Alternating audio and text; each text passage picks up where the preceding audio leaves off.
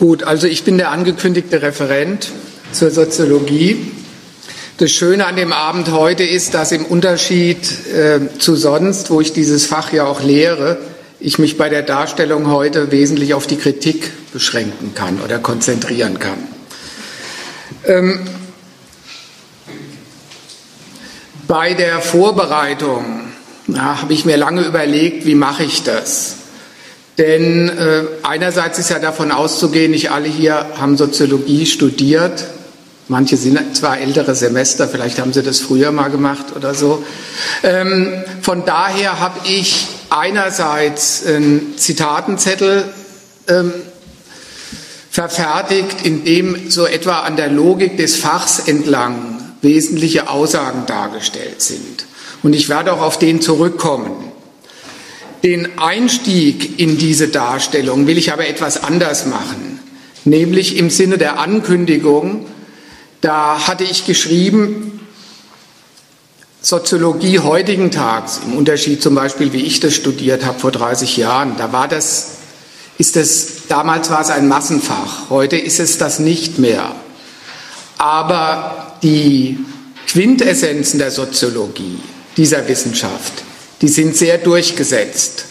Und jeder hier im Raum hat es in irgendeiner Form mitbekommen, auch wenn er nichts sonst mit dem Studium der Soziologie zu tun hat. Sei es im Sozialkundeunterricht oder Gesellschaftskunde oder auch wie auch immer das heißt, sei es vielleicht in einem anderen Fach, in dem es ja, wenn man Literatur studiert, Literatursoziologie gibt. Und selbst wenn man ein naturwissenschaftliches Fach studiert, sagen wir mal Medizin, gibt es auch eine Medizinsoziologie. Insofern will ich mal den Einstieg machen über, ja, wie gesagt, Quintessenzen dieser Wissenschaft und dann auf den Zettel zurückkommen. Ach so, doch zu dieser Frage oder was vorhin angesprochen wurde. Ich kann nicht genau absehen, wie lang es dauert, aber äh, so ewig lang will ich das eigentlich nicht machen. Also insofern kann man entweder sich das anhören und danach diskutieren und Fragen stellen, Einwände bringen oder wie auch immer. Wenn aber während des Vortrags gleich jemandem was aufstößt, dann gleich melden und dann kann man auch so drauf eingehen, also direkt drauf eingehen. Da bin ich wirklich frei. Also das hängt dann einfach von Ihnen oder von euch ab. Gut, steigen wir mal folgendermaßen ein. Was weiß man? Was ist eine Quintessenz? Jeder weiß und hat Bewusstsein davon, das gelernt oder wie auch immer. Der Mensch, und zwar jeder, du und ich, sind durch die Gesellschaft bestimmt oder geprägt. Sozialisation ist so ein Wort. Alle Menschen werden in die Gesellschaft eingepasst, sozialisiert. Das Verhalten der Menschen ist gesellschaftlich bedingt oder gesellschaftlich vermittelt. Das ist so eine der Quintessenzen der Soziologie. Alles ist gesellschaftlich zu betrachten, also jeder von uns auch, ist durch die Gesellschaft geprägt und bestimmt. Was ist denn von so einer Aussage zu halten? Einerseits muss man sagen, so einem Satz kann man nicht widersprechen. Ja, das ist schon so. Irgendwie weiß jeder, irgendwie sind wir durch gesellschaftliche Zwänge, Umstände oder wie auch immer bestimmt. Jetzt habe ich aber schon gesagt, irgendwie. Die Aussage sagt ja nur, dass wir bestimmt sind. Und wissenschaftlich käme es jetzt darauf an, wie geht es denn? Wie ist denn die Bestimmung? Wie kommt es denn zu der Prägung? Das wären so die Fragen, die eigentlich zu untersuchen wären. Denn, jetzt kann ich gleich dagegen sagen, so ist es ja nicht, dass einfach der Mensch ein Produkt seiner gesellschaftlichen Umstände ist. Des Elternhauses, der Schule, des Betriebs oder der Nation oder wie auch immer. Kurz überlegt, jeder weiß es eigentlich. Elternhaus. Ja, man sagt so schnell, das Elternhaus prägt. Nur kommen immer die Kinder raus, wie die Eltern sie sich vorgestellt haben. Mag ja sein, dass der eine Apfel nicht weit vom Stamm fällt, aber auf der anderen Seite ist es so, meine Eltern hatten sich was ganz anderes vorgestellt, was aus mir werden sollte, als was draus geworden ist. Und jeder hat so seine Erfahrung dabei. Also einfach, der Mensch ist ein Produkt seiner Umstände, geprägt durch die Umstände. Das haut nicht hin. Das ist nicht die Wahrheit.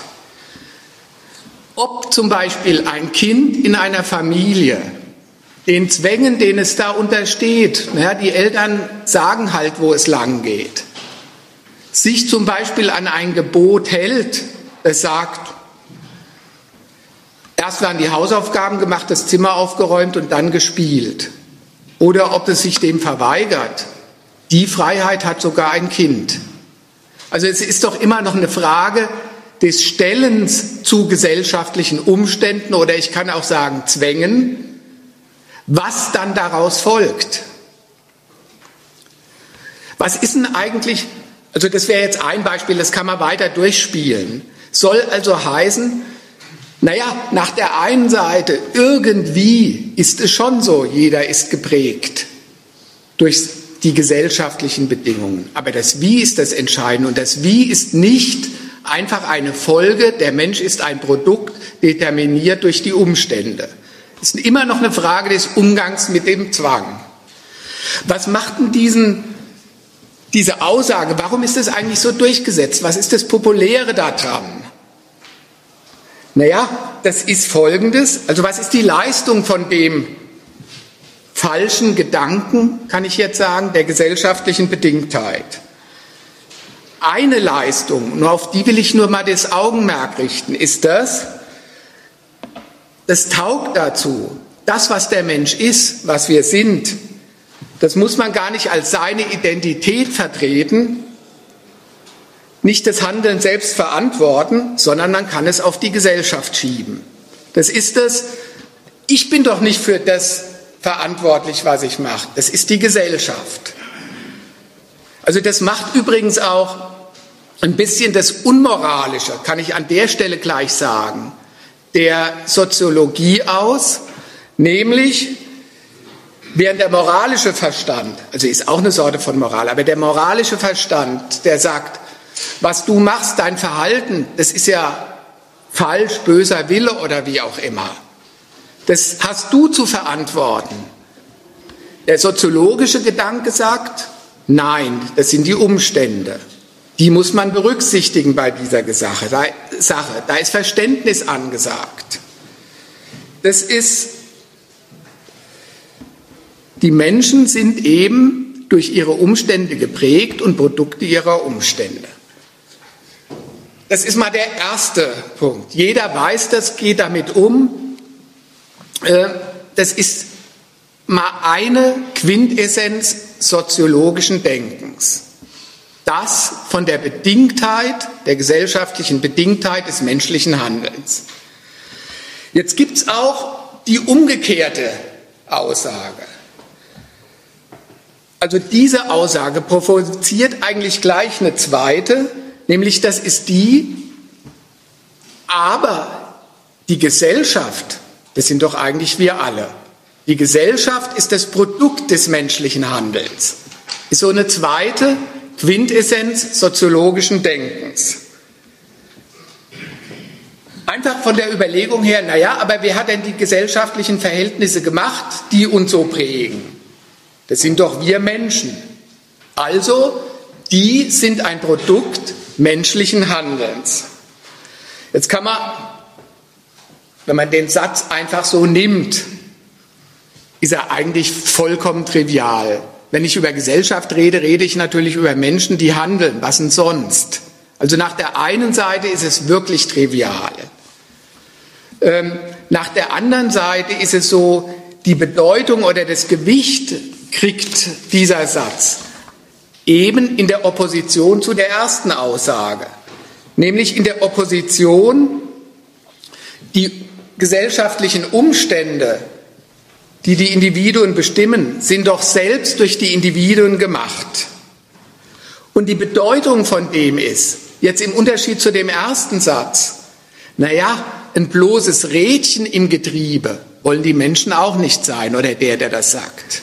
Der will auch sagen, aber auf der anderen Seite, ein Stück weit machen wir doch die Gesellschaft selbst. Bestimmen wir doch, sind nicht nur durch die Gesellschaft bestimmt, sondern bestimmen sie auch. Also bloß eine abhängige Variable, bloß ein Rädchen im Getriebe wollen die Menschen auch nicht sein, sondern mehr oder minder selbstbewusste Subjekte ihrer Lebensverhältnisse.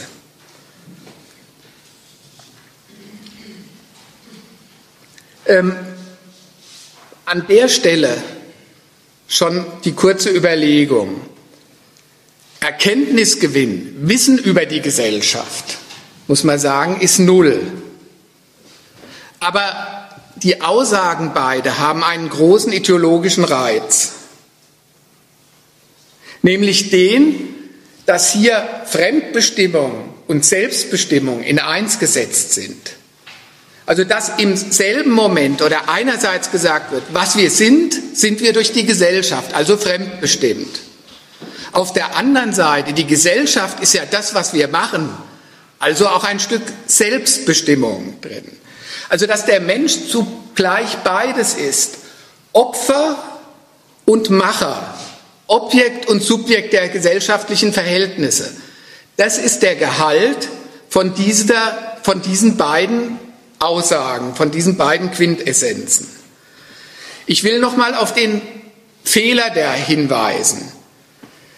Wenn es so ist, dass die Menschen die Gesellschaft selbst machen, also die Gesellschaft ein Produkt der Menschen ist, dann sind sie nicht geprägt oder determiniert durch die Gesellschaft. Dann sind sie ja die Subjekte dieser Verhältnisse. Oder es stimmt die Aussage, die Menschen sind geprägt durch die Gesellschaft, sie sind Objekte, dann haben sie aber auch die Umstände, die sie prägen, nicht selbst gemacht. Und der Witz an der Soziologie, da bin ich bei einem ganz zentralen Thema der Soziologie, das ist immer das Verhältnis von Individuum und Gesellschaft.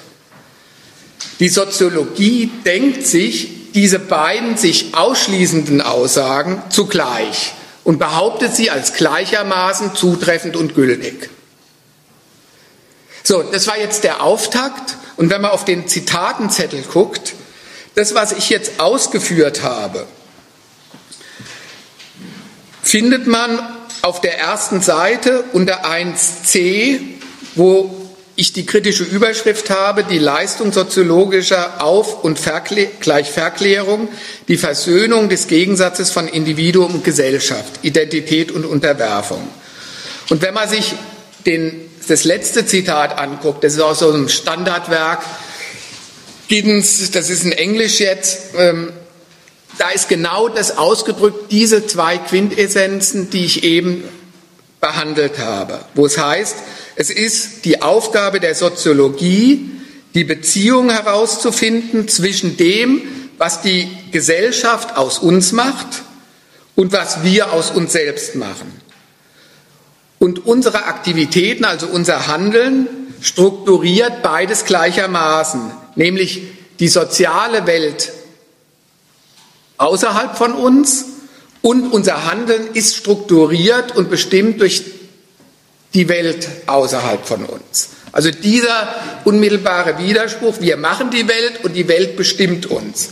Dieser Gedanke von Fremdbestimmung und Selbstbestimmung und beides zugleich gedacht, das ist das Grundthema der Soziologie.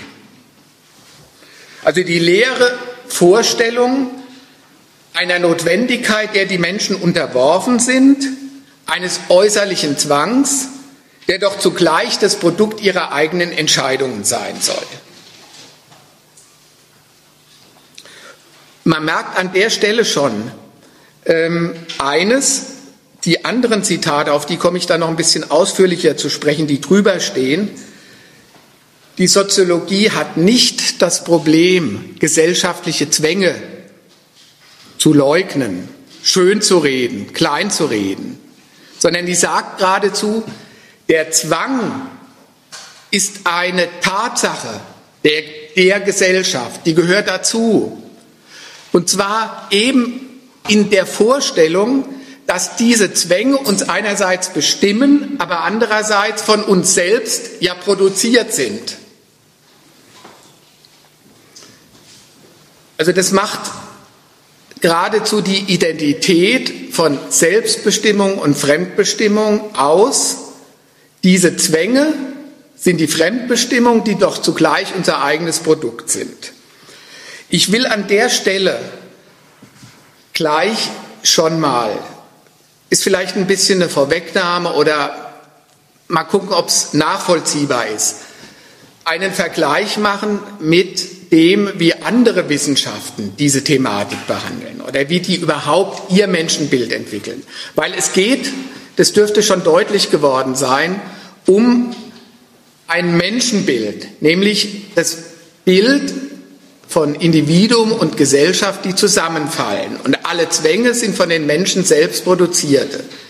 Man einen Vergleich, wie das in anderen Wissenschaften aussieht. Die thematisieren den Gegensatz von Mensch und gesellschaftlichen Einrichtungen, um ihn dann in Dienst aufzulösen. Also machen wir es mal so. Es gibt ein Bild die, der VWL, BWL. Das die Vorstellung vom Homo economicus und die besteht darin, dass der Mensch unbeschränkte, unbegrenzte Bedürfnisse hat, die immer größer sind als die Ressourcen, mit den, um diese Bedürfnisse zu befriedigen. Das ist die Vorstellung. Und Preise und die ganze Marktwirtschaft dann die Art und Weise ist, wie man mit der Knappheit der Ressourcen und der Unbegrenztheit der menschlichen Bedürfnisse umgeht. Also da ist die Vorstellung die, ich will jetzt nicht alle Einzelheiten, wenn das gewünscht wird, kann ich dazu auch noch was sagen, was alles im Einzelnen falsch an diesen Vorstellungen ist, sondern ich will mal darauf hinweisen, da ist ein Bild vom Menschen gemacht, das besagt, der Mensch hat Bedürfnisse und die stehen im Gegensatz zur Gesellschaft und ihren Einrichtungen.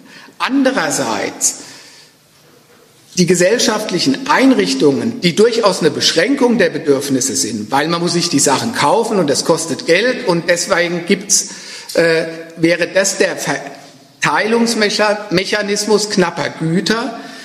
Das ist die Art und Weise, wie die gesellschaftlichen Einrichtungen dann als Dienst an diesen Bedürfnissen besprochen werden. Aber der wird vom Gegensatz erstmal von Gesellschaft, in dem Fall Marktwirtschaft, Preisen und den Bedürfnissen des Individuums ausgegangen. Dasselbe ist bei der Vorstellung in der politischen Wissenschaft, der Politologie. Da gibt es ein ganz klassisches Menschenbild, das sagt, der Mensch ist dem Menschen ein Wolf. Also dann immer in Berufung auf den Hobbes ausgedrückt, Homo hominem lupus, der Mensch ist dem Menschen ein Wolf. Das führt zu einem Kriegszustand aller gegen alle. Der Mensch ist aber auf der anderen Seite ein vernunftbegabtes Wesen und setzt einen Staat in die Welt, der die wölfische Natur zähmt und für Frieden unter den Menschen sorgt.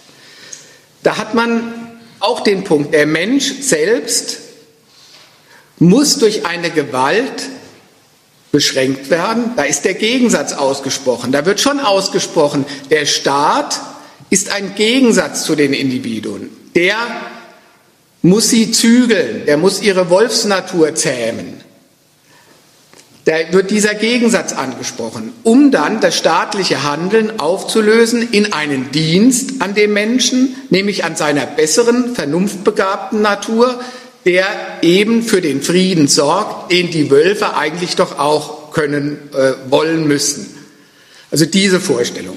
Übrigens, das, das immanent Blödsinnige eines solchen Menschenbilds besteht darin, dass ausgerechnet die Menschen, die als Wölfe bestimmt sind, sich dann einen Oberwolf geben, der dann für Frieden sorgt. Also das haut vom Gedanken her überhaupt nicht hin und macht deutlich, dass da eine Konstruktion gewört, gesucht wird, die staatliche Herrschaft aus der Natur des Menschen begründen will, so dass dann das, dass Gewalt gegen ihn ausgeübt ist, als sein Wunsch und sein Wollen besprochen wird.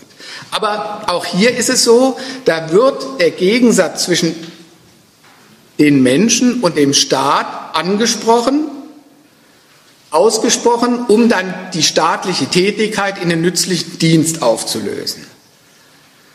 Ähm, noch ein letztes Beispiel. Selbst äh, bei der Wissenschaft der Psychologie und ihrem Menschenbild, wenn man da das nimmt, der Freudschen Psychologie, also dieses, diese Idee vom, der Mensch besteht aus drei Instanzen, dem Es, dem Ich und dem Über-Ich.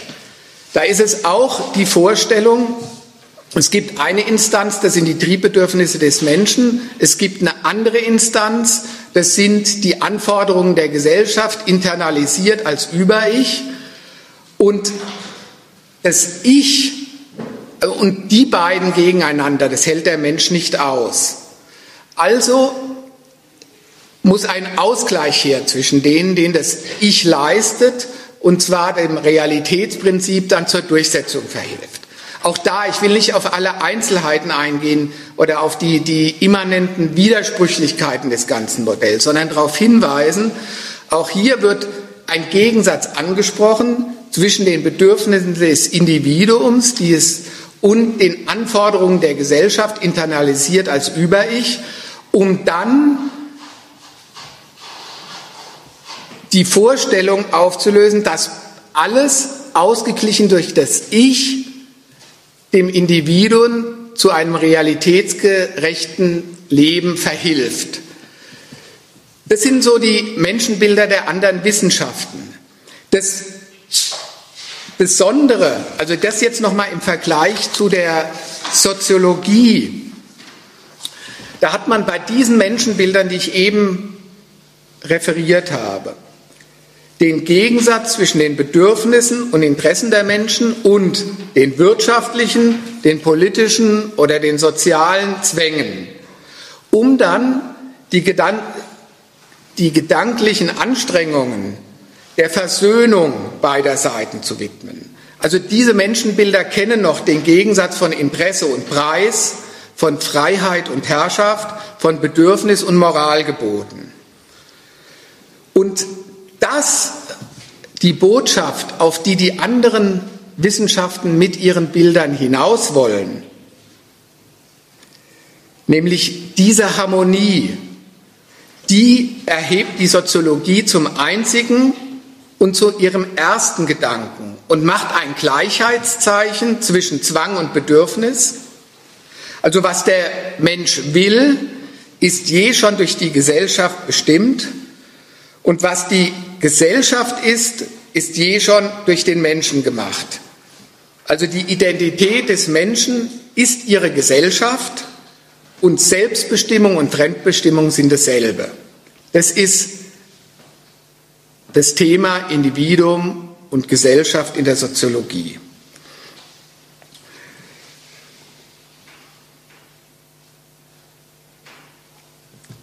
In dem Zitat unter 1c, vielleicht illustriere ich es daran nochmal und fasse es zusammen.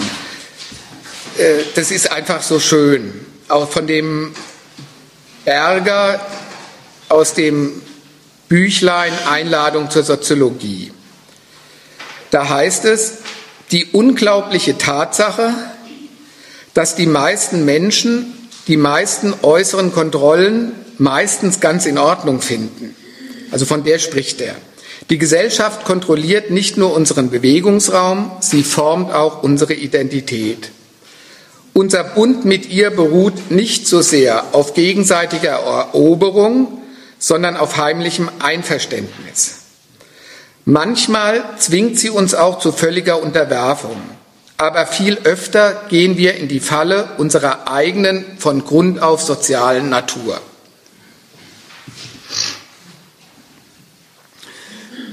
Also die Tatsache, auf die der Berger in diesem Zitat anspielt oder Bezug nimmt, ist die freiwillige Unterordnung unter Zwänge.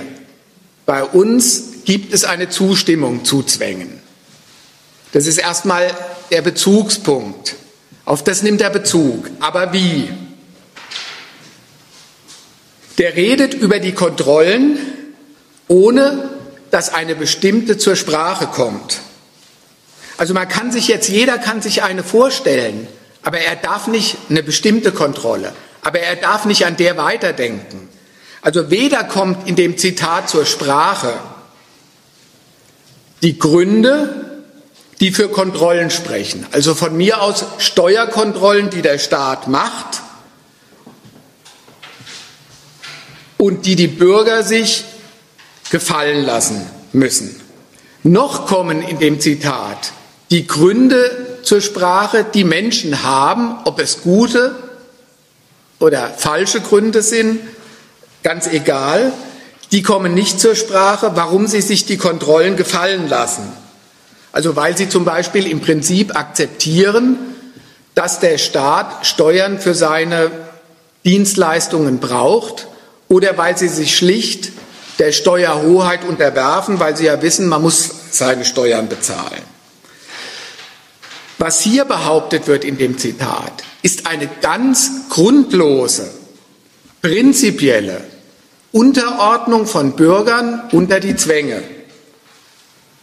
Also es ist ganz prinzipiell und unvermittelt, wird gesagt. Kontrollen werden von uns befürwortet. Ja, das macht geradezu unsere Identität auf. Heimliches Einverständnis. Also hier nochmal, das wollte ich nochmal als Illustration nehmen für die Behauptung, die ich am Anfang an diesen zwei Quintessenzen geführt habe. Das Thema und die Grundvorstellung der Soziologie ist das unmittelbare Zusammenfallen oder ist erstmal die Formulierung eines unmittelbaren Widerspruchs. Nämlich einerseits die Formulierung eines absoluten, unüberbrückbaren Gegensatzes von Individuum und, und Gesellschaft. Kontrolle heißt ja immerhin, die müssen sich was unterordnen. Die werden kontrolliert, Zwang, der doch zugleich in der Realität immer schon versöhnt sein soll mit uns. Ja, unsere soziale Natur wäre geradezu so, dass wir Kontrollen wollen. Die Gesellschaft kontrolliert uns und beschränkt uns nicht nur, sondern sie formt unser Wollen auch so, dass wir dazu passen wie der Deckel auf den Topf. Das ist die Vorstellung.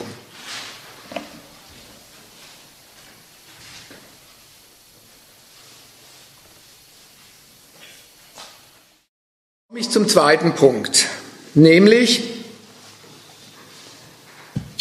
bei dieser Erkenntnis bleibt es ja nicht.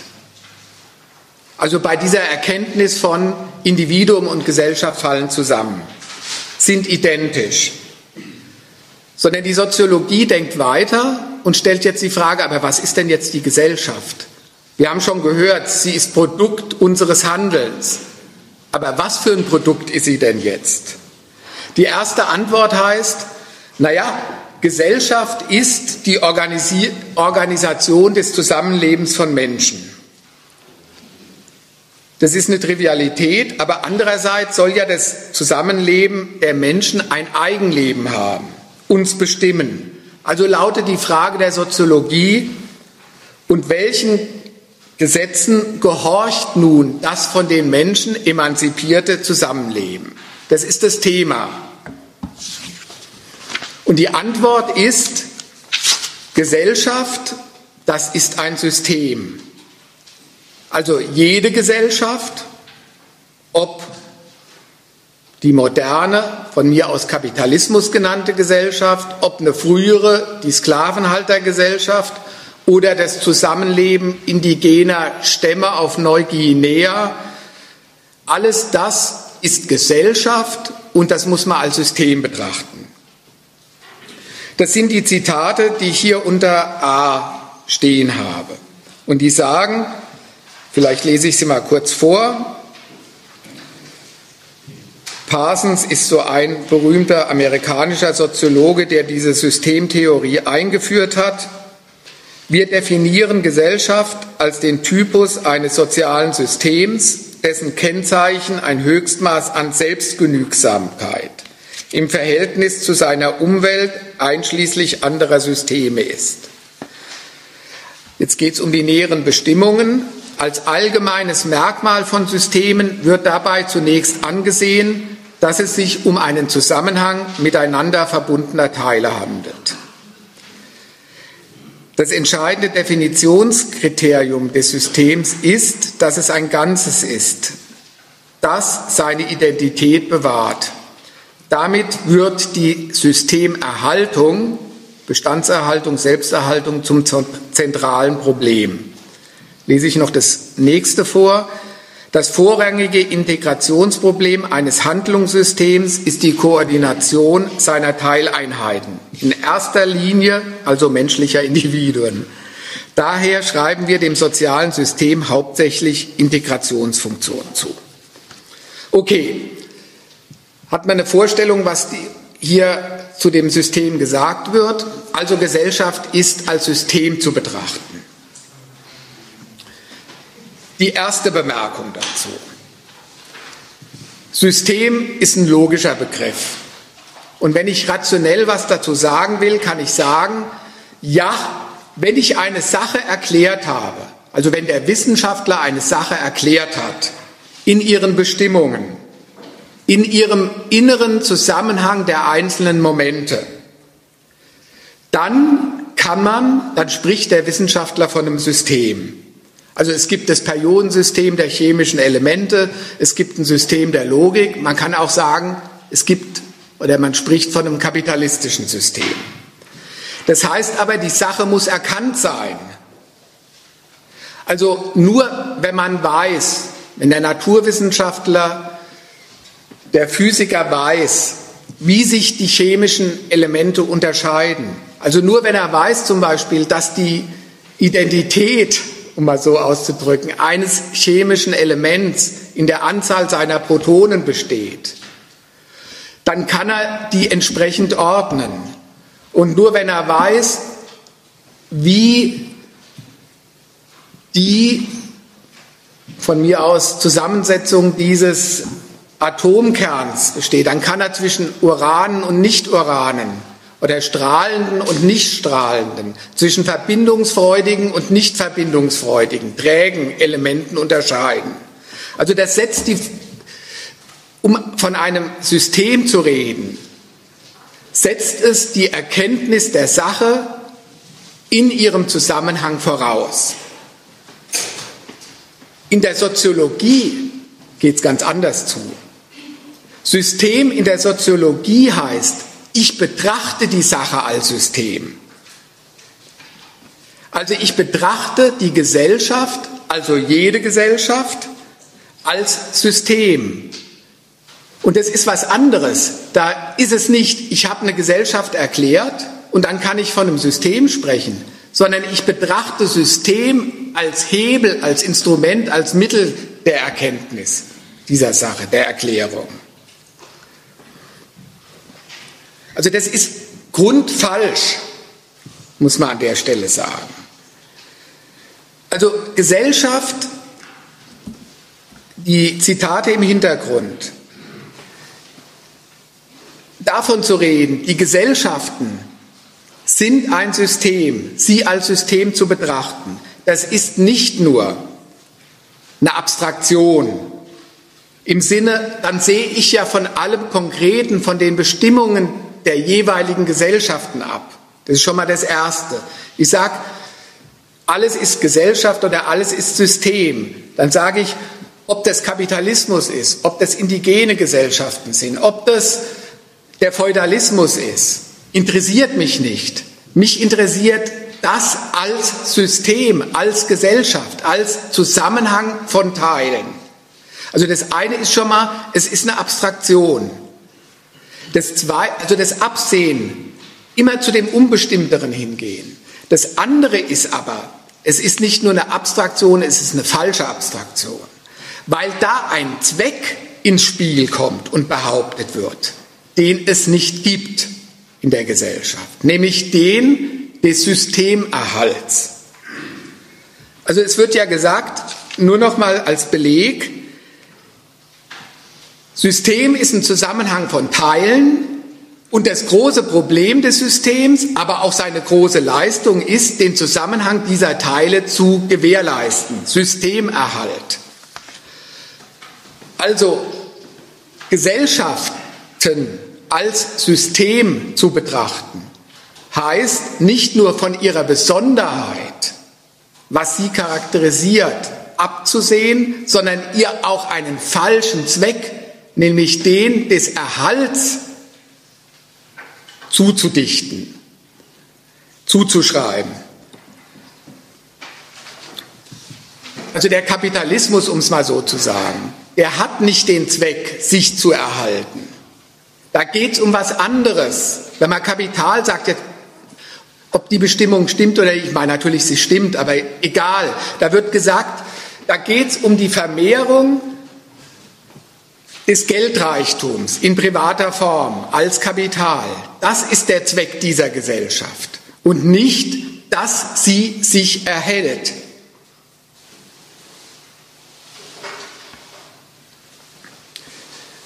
Übrigens auch, wenn man von einem Ökosystem redet, auch da ist es falsch davon zu reden, der Zweck dieses Ökosystems wäre, sich zu erhalten. Die Natur, die hat überhaupt keine Zwecke.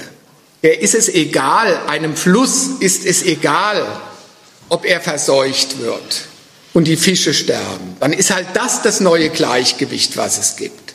Blöd ist es für uns Menschen, wenn man das Wasser trinken muss oder die Fische essen muss. Das ist das Problem. Aber die Natur selbst oder das Ökosystem hat nicht den Standpunkt, sich erhalten zu wollen. Also dieses System, das schickt ja manchmal ein Meteor runter und dann sind auf einen Schlag alle Dinosaurier tot oder so. Also das ist Blödsinn, davon zu reden.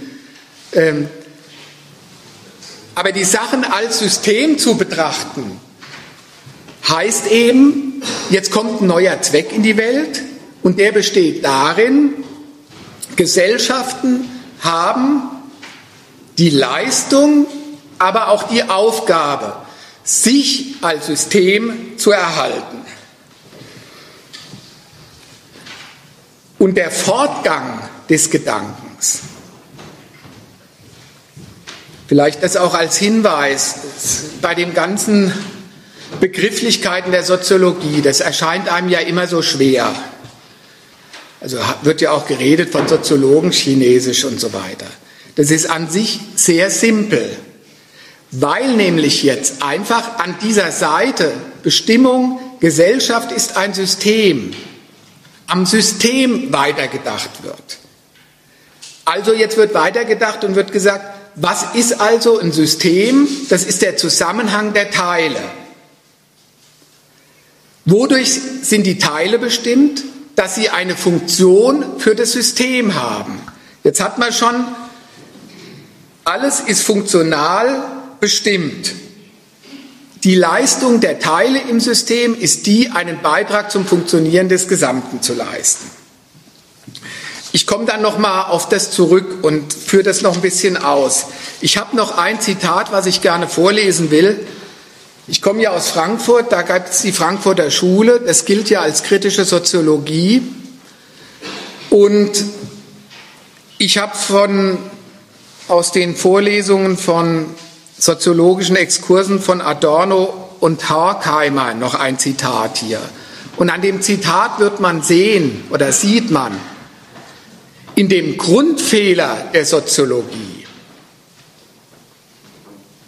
Gesellschaft als System, als Zusammenhang von Teilen zu äh, betrachten, in dem stimmen die voll und ganz mit dem, von dem sie sich vielleicht sonst distanzieren, dem Parsons überein. Das Zitat geht so, mit Gesellschaft im prägnanten Sinn meint man eine Art Gefüge zwischen Menschen. Übrigens auch das als Hinweis. Wenn man äh, soziologische Schriften liest und da steht spezifisch oder prägnant, dann weiß man, da kommt das Unpräziseste und Unprägnanteste danach. äh, hier in dem Fall im prägnanten Sinn meint, eine Art Gefüge. Na, das ist wirklich das Allgemeinste und Unbestimmteste, was man behaupten kann. In dem alles und alle von allem abhängen. Naja, also. In dem das Ganze sich erhält nur durch die Einheit der von sämtlichen Mitgliedern erfüllten Funktionen und in dem jedem Einzelnen grundsätzlich eine solche Funktion zufällt während zugleich jeder Einzelne durch seine Zugehörigkeit zu dem totalen Gefüge in weitem Maße bestimmt ist. Das ist auch so schön. Also das ist wieder Erinnerung an das, wie ich angefangen habe. Der Einzelne leistet was, er ist wichtig, funktional, leistet seinen Beitrag zum Ganzen der Gesellschaft. Und das Ganze der Gesellschaft wiederum bestimmt uns voll und ganz. Das ist die Totalität. Also die Gesellschaft prägt den Menschen und macht ihn ganz funktionell. Und der Mensch, der so funktionell ist, leistet seinen Beitrag für den Erhalt des Ganzen. Wobei im einen das Schöne ist mit totale Gesellschaft. Und dann will er aber sagen, wir sind doch nicht das ganz totale Rädchen, sondern in weitem Maße bestimmt. Naja, das sind so die kleinen Ungenauigkeiten und Widersprüche, die es da gibt. Der Begriff der Gesellschaft wird ein Funktionsbegriff, sobald er mehr die Verhältnisse zwischen seinen Elementen und die Gesetzmäßigkeiten solcher Verhältnisse bezeichnet als die Elemente.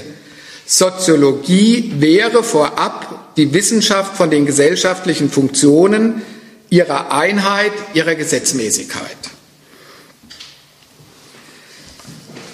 Okay, also man sieht, es ist genau der gleiche Gedanke wie bei dem Parsons, nämlich den, Gesellschaft als System, als Zusammenhang ihrer Teile zu betrachten, wobei die Teile ganz durch die Gesellschaft bestimmt sind, und zwar funktionell bestimmt, das heißt ihren Dienst für das große Ganze leisten.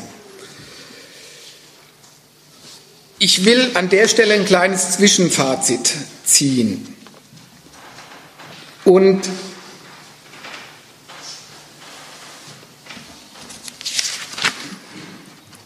mal gucken. Okay. Und will deutlich machen, nochmal, wie denkt die Soziologie und wie geht der Fortschritt innerhalb dieser Wissenschaft? Ich habe beim System darauf hingewiesen. Die Soziologie denkt nicht an der Sache weiter, sondern an ihren falschen Abstraktionen. Also sie denkt nicht an der Gesellschaft weiter, an der bestimmten, sondern am System. Ich will es nochmal folgendermaßen illustrieren, um diesen, das, weil das ja immer ein bisschen Schwierigkeiten macht. Am Unterschied der Aussage, ob ich sage, die Gesellschaft ist eine kapitalistische oder ob ich sage, der Kapitalismus ist eine Gesellschaft. Was ist der Unterschied? Die erste Aussage, die Gesellschaft ist eine kapitalistische. Das ist eine wissenschaftlich korrekte Bestimmung in der Art und Weise, dass ich ein Subjekt habe, Gesellschaft, und das wird jetzt durch das Prädikat näher bestimmt. Nämlich gesagt, die Spezifik dieser Sache ist Kapitalismus. Also da geht es um Geldvermehrung, um Kapitalvermehrung und so weiter. Da wird die Sache näher bestimmt. Und der Fortgang des Gedankens geht auf die nähere, klarere Bestimmung dieser Sache. Im anderen Falle, wenn ich sage, der Kapitalismus ist eine Gesellschaft, geht das Denken genau andersrum. Ich gehe von der bestimmteren zur unbestimmteren Sache. Es ist das Formelle, nämlich der Kapitalismus ist ja die genauere Bestimmung als Gesellschaft. Gesellschaft ist das Allgemeinere. Und das ist schon mal wissenschaftlich nicht korrekt. Da gibt es in der Logik diesen Ausdruck, man hat das den Unterschied, die Differentia Specifica anzugeben von dem ersten, das ist das Genus Proximus oder so ähnlich Proximum. Mumm, ja genau. Ähm, jetzt könnte man bei der zweiten Seite immer noch sagen, das ist die, der Kapitalismus ist eine Gesellschaft, die, jetzt müsste man halt die genauere Bestimmung wiedergeben, in der es um den Reichtum in Form von Kapital, von Geldform geht. Das ginge immer noch. Da müsste man aber zurückkommen und müsste halt die Gesellschaft wieder näher bestimmen. Die Soziologie denkt an dem, in der Weise weiter, Kapitalismus ist Gesellschaft, Gesellschaft ist System, System ist Zusammenhang von Teilen und so weiter. Und jetzt, ohne, das will ich jetzt nicht mehr behandeln, sondern das kann jeder, wenn er unbedingt, ich meine, heute der Vortrag geht eigentlich mehr in die Richtung, das soll man sich nicht antun. Aber man soll wissen, was da falsch ist. Ähm, der Fortgang bei der ganzen Systemtheorie geht jetzt einfach nach der Logik von Skepsis und Versicherung. Also, Gesellschaft ist ein System. System ist der Zusammenhang von Teilen. Diese Teile führen eine Funktion aus. Damit sie die Funktion ausführen können, müssen sie integriert sein. Oder anders, das System muss immer dafür sorgen, dass die Teile auch wirklich Teile seines Systems sind. So kommt der Soziologe auf den Integrationsbegriff. Also dem, die müssen integriert sein. Vorher kommt er vielleicht auf den Strukturbegriff, nämlich zu sagen, wenn ein System ein Zusammenhang der Teile ist, die funktionell wirken, oje, haut das immer so hin, auf alle Fälle müssen die Teile in einem festen Zusammenhang sein. Das ist die Struktur. Damit sie dann funktionieren, müssen sie sich an Regeln halten, an Normen und so weiter und so fort. Es braucht Sanktionen. So führt jede falsche Abstraktion zur nächsten falschen Abstraktion, die immer den Zweck hat, den Zweifel durch eine Versicherung, dass das System als System auch wirklich wirken kann und seinen Erhalt bewerkstelligt, naja, dass da ein ganzes Theoriegebäude zustande kommt äh, und die Begrifflichkeiten, die es dann gibt, die sind immer von mir aus die strukturfunktionalistische Theorie, die sagt halt, das System muss eine Struktur haben. Dann gibt es eine Theorie, die der symbolische Interaktionismus, der sagt, und diese Funktion und der Zusammenhang stellt sich in der Interaktion der Personen her. Das ist der symbolische Interaktionismus und so weiter und so fort. Kannst du das mit Zweifel und Versicherung nochmal deutlicher sagen? Ich bin mir nicht sicher, ob ich das. Also das ist erstmal das ganz Simple. Der Soziologe sagt, die Leistung des Systems ist, oder das, die Leistung des Systems, die Aufgabe des Systems ist sein Erhalt. Das System besteht aus Teilen, die funktionell bestimmt sind, nämlich die durch das Ganze bestimmt sind und auch ihre Leistung bringen sollen für das Ganze. Der, jetzt ist die Frage, ja, bringen die Teile auch die Leistung? Einfach das, was braucht es noch, damit die Teile ihre Leistung bringen können? Auf alle Fälle eine feste Struktur. Die müssen fest geordnet sein. Das muss dafür gesorgt sein, dass jeder an seinem Platz seine Leistung bringen kann. So, dann hat, hat man den Strukturbegriff. Ähm, dann gibt es äh, den Zweifel, ja, aber was passiert mit denen, die rausfallen? Die werden integriert oder die müssen erstmal in die Struktur reingebracht werden. Das ist der Begriff der Integration. Und so kann man das ganze Theoriegebäude immer aus, was braucht das System, damit es seine Aufgabe erfüllen kann? Also ist die Aufgabe erstmal theoretisch in Frage gestellt und nach neuen Bedingungen gesucht, damit das System die Leistung bringen kann. Das ist Struktur, das sind Normen, das ist jeder muss eine Rolle spielen, es braucht Sanktionen und Regeln, es braucht ein Verständnis der Individuen zueinander, das sich herstellt über ihre Aktionen und so weiter und so fort. Also man könnte jetzt das alles im Einzelnen durchgehen, aber das ist ja langweilig. vielleicht ähm,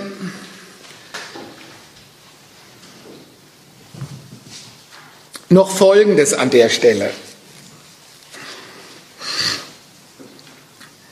Zwei Konsequenzen, wenn ich Gesellschaft als dieses System betrachte, in dem jeder, jedes Element seine Funktion hat und spielt. Man muss erstens sagen, es kommt in der Soziologie, das heißt nicht, die soziale Wirklichkeit käme nicht vor. Also nach der einen Seite, es gibt eben diese theoretischen Lehrbücher, wie wo der Parsons die Systemtheorie entwickelt hat. Und da schwirrt es nur von diesen Begriffen. Auf der anderen Seite, moderne Lehrbücher sehen ganz anders aus. Da da liest man erstmal und da kommt vor von dem Lebenslauf, der Betrieb, die Geschlechter, die Ausländer, der weltweite Handel, alles, die ganze Welt kommt vor.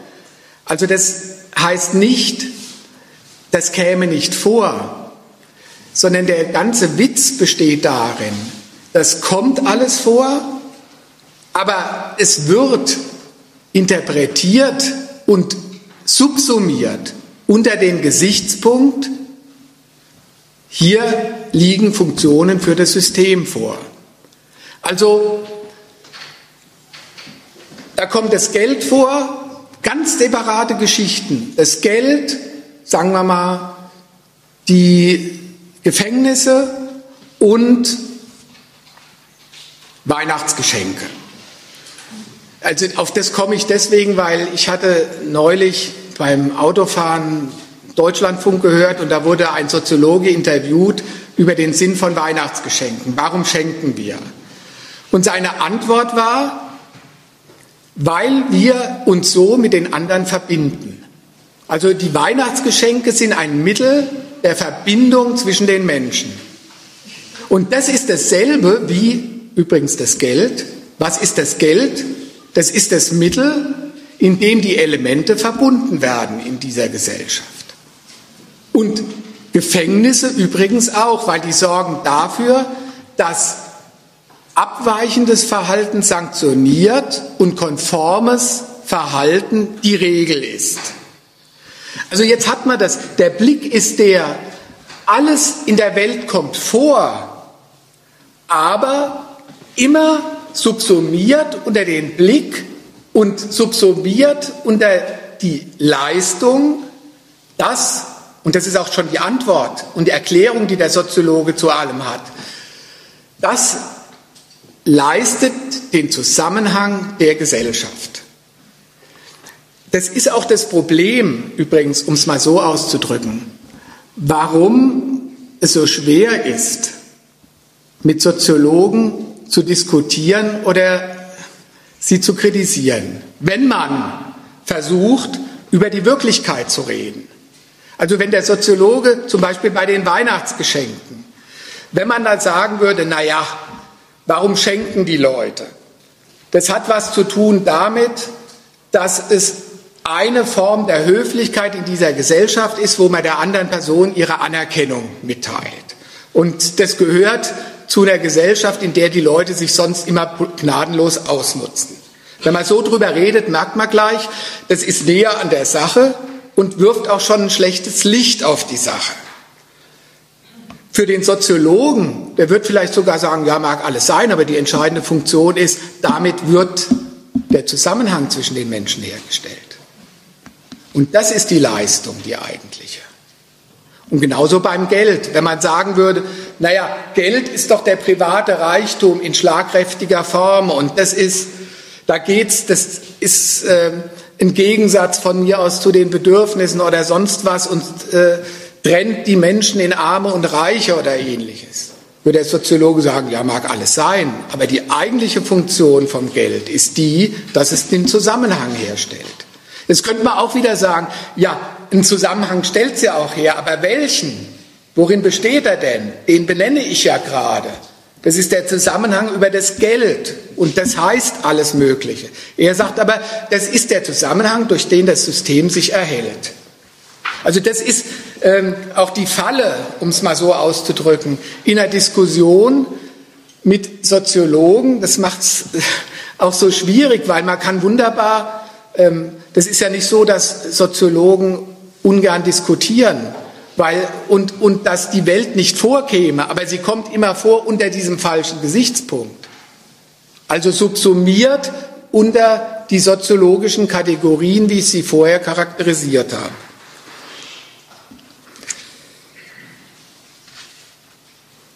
Das andere, auf was ich noch hinweisen will, ist, ähm, ach nee, das kann ich gleich machen. Ich mache ähm,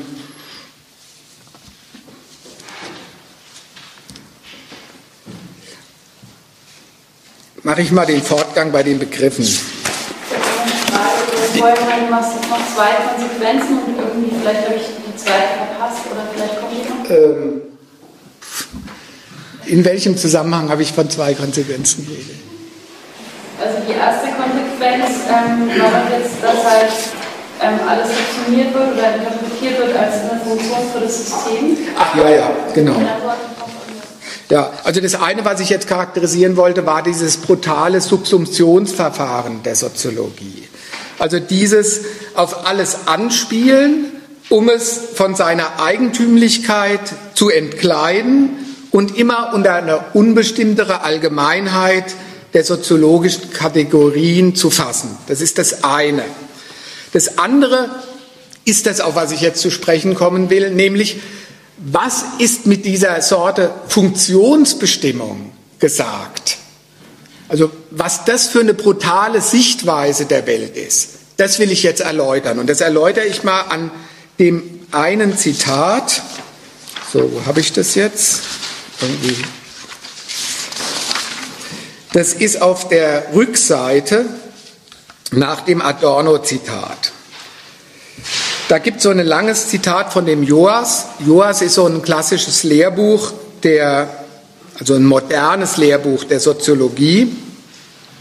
Und da wird über die Sozialstruktur geredet und da heißt es, häufig sind Eigenschaften der Sozialstruktur und der sozialen Organisation funktional miteinander verknüpft. Was in einem Teil der Gesellschaft passiert,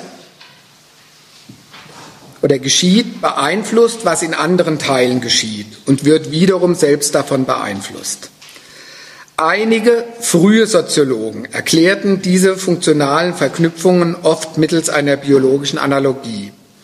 Sie verglichen die Gesellschaft mit einem Organismus wie dem menschlichen Körper, in dem Herz, Lunge, Leber, Gehirn und andere Organe strukturell differenziert, aber funktional verknüpft sind. Die Lunge benötigt das Herz, das Blut in der Lungen das Blut in die Lungenarterie pumpt. Alle anderen Organe, also auch das Herz, hängen von der Lunge ab, die das Blut mit Sauerstoff anreichert und so weiter. Erst sagt er ja so, das waren die frühen Soziologen und tut so, als würde er sich davon ein bisschen distanzieren, aber seine Zusammenfassung zeigt, er teilt das doch sehr. Gesellschaften sind nicht so stark integriert wie biologische Organismen. Doch auch ihre Teile sind wechselseitig voneinander abhängig damit sie als System arbeiten können.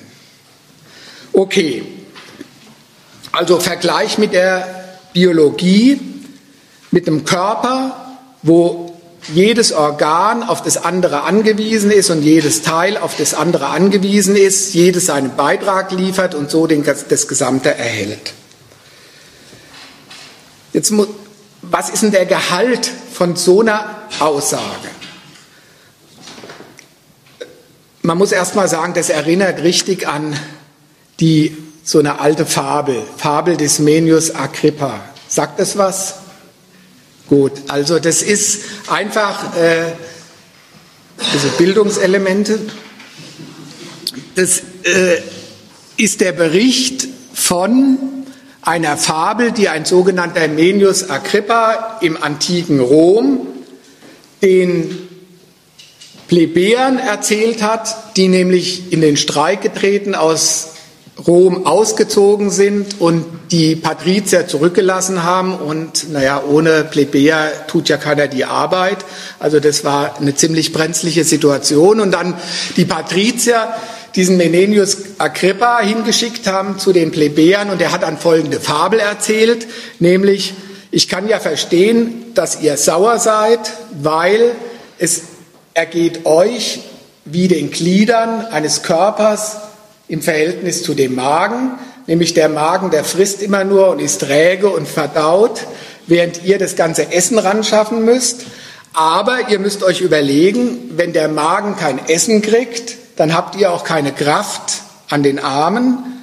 Und insofern sind wir doch alle aufeinander angewiesen.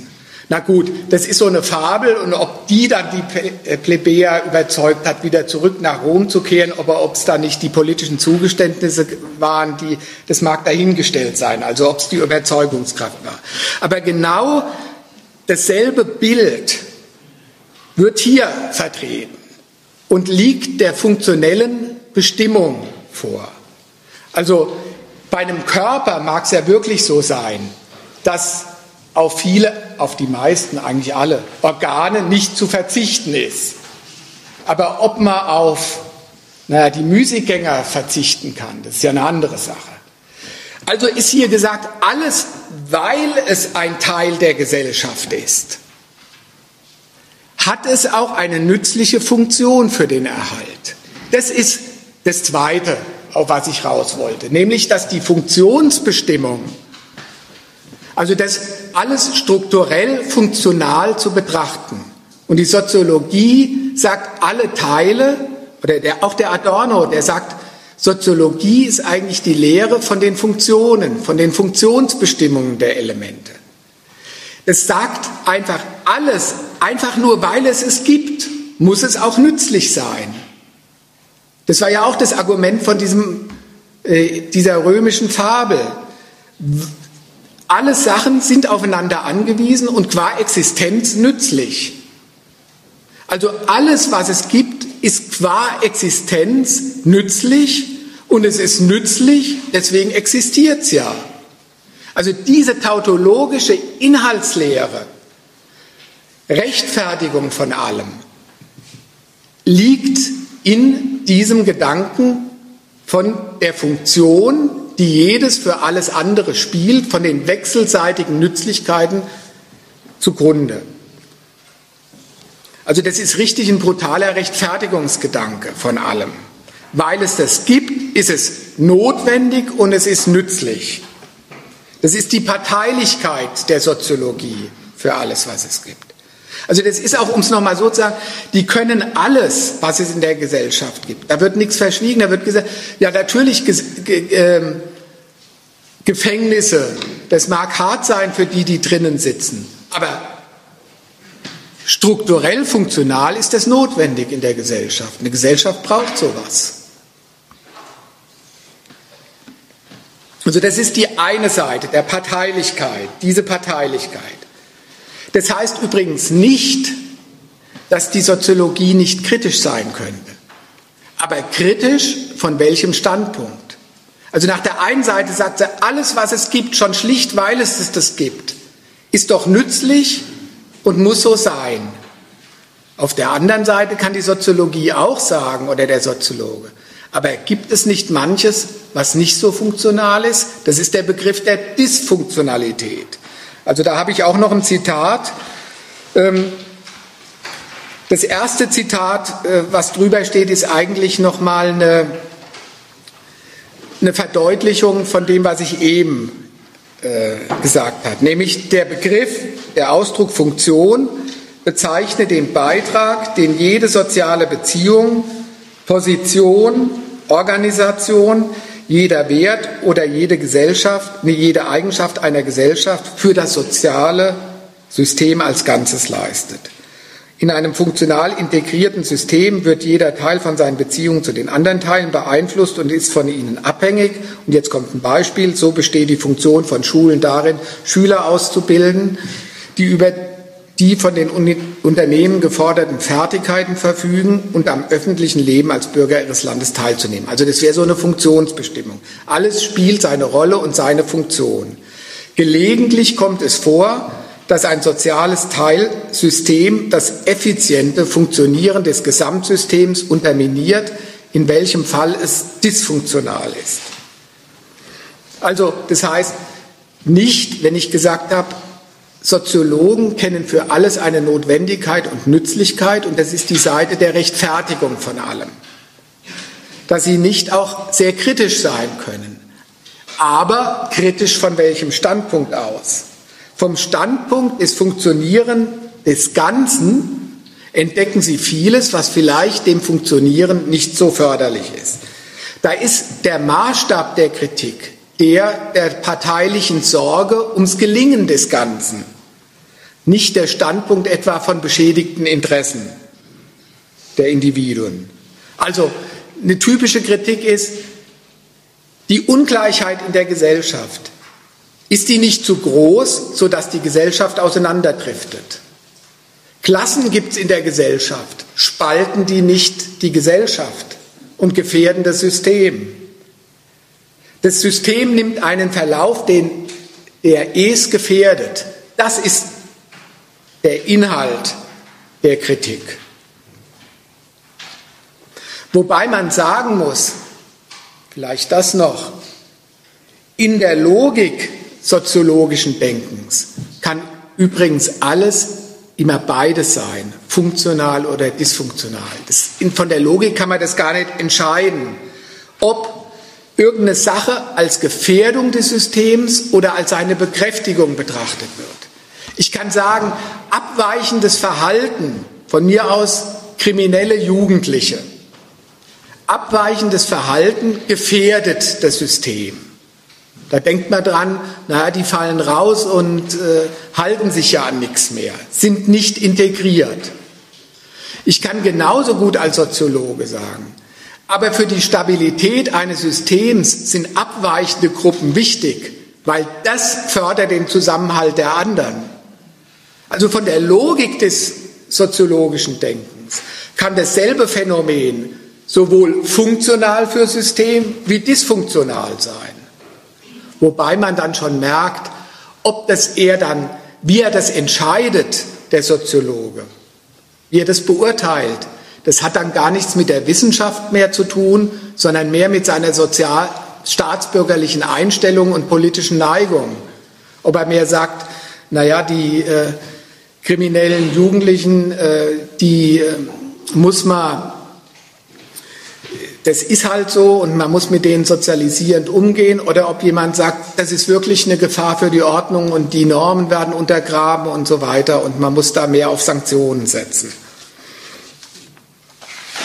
Also da gibt der Staatsbürger im Wissenschaftler dann den Ausschlag, ob er sagt, das ist eine Gefährdung des Systems oder das System kann damit leben.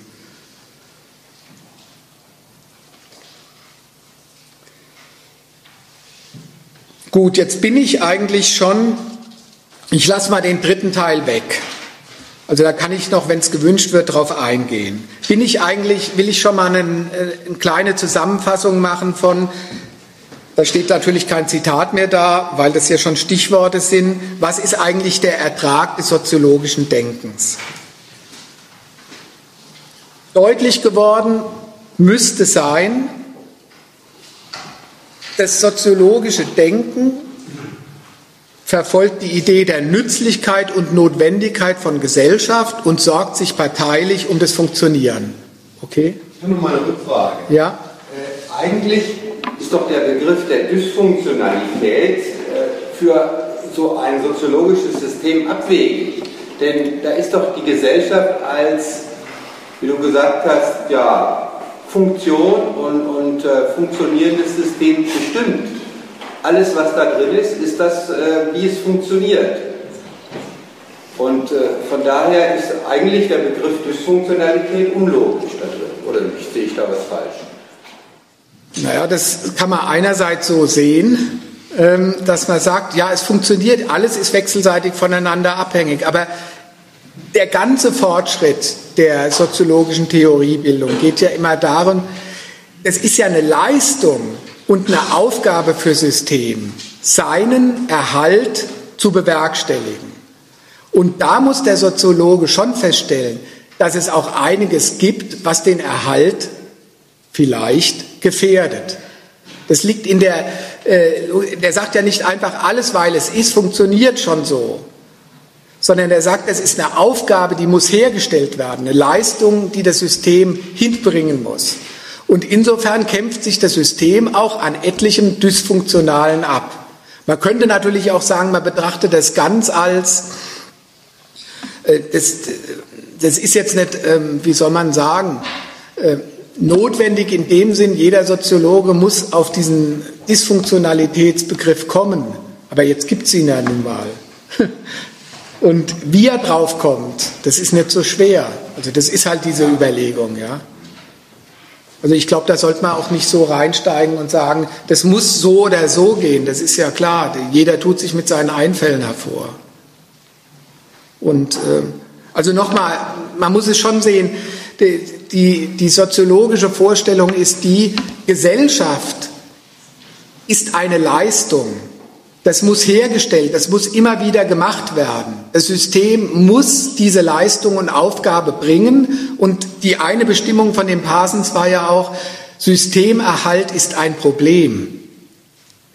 Warum ist es denn ein Problem? Ja, weil nicht alles funktional ist, sondern erst funktional gemacht werden muss. Also so merkt man sofort, dass von diesem Gesichtspunkt aus der Blick auf Dysfunktionalitäten kommt oder die Bestimmung Dysfunktionalität zustande kommt. Wichtig war mir daran zu sagen, es ist ja ein beliebter Modus der Kritik, übrigens mit dem äh, Kritik, wie geht das? Das ist konstruktive Kritik, nämlich zu sagen, ich habe den Standpunkt, das System soll gehen und im System gibt es vieles, was das gefährdet. Und das ist ein Typus von Kritik, der hat eben nicht im Kopf, was, wenn ich mal so reden will in der soziologischen Phase, das System, von mir aus das kapitalistische System, seinen Mitgliedern abverlangt, sondern es ist der Gesichtspunkt, was braucht es, damit es funktioniert. Das ist dann praktisch der Übergang vom, vom Beschreibenden zum Normativen. Ähm. Das ist ja aus seiner beschreibenden Wissenschaft, wie ich glaube, das Gesellschaft ist, dann zu einem normativen Standpunkt kommt. So sollte es sein, die soll sich erhalten. Also aus der Bestimmung, das erhält sich immer von selbst. System ist was, was sich erhält.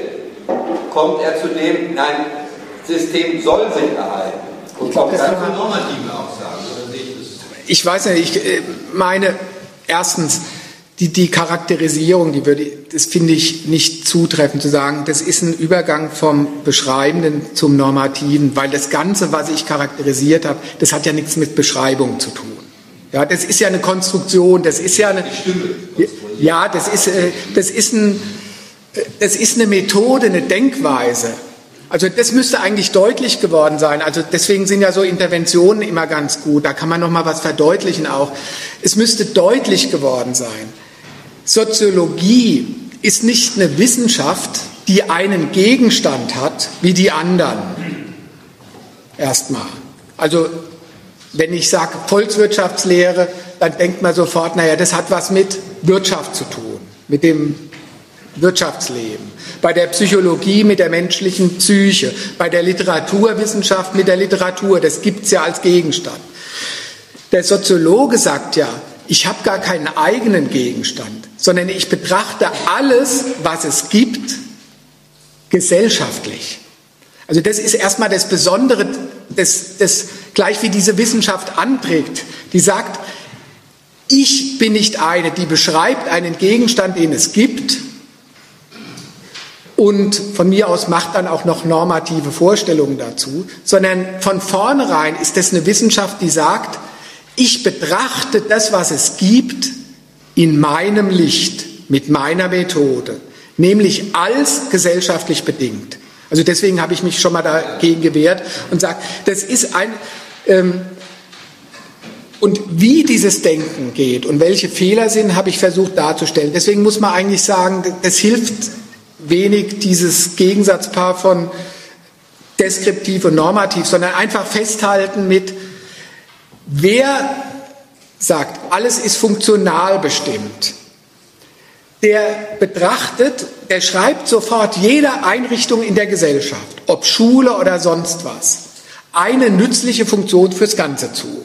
Weil es sie gibt, ist es nützlich. Also das ist hier bei diesem Zitat wird gesagt, naja, die Schule, funktionell bestimmt, sie liefert Qualifikationen für Unternehmen und, äh, wie heißt es hier, und für unser Leben als Staatsbürger.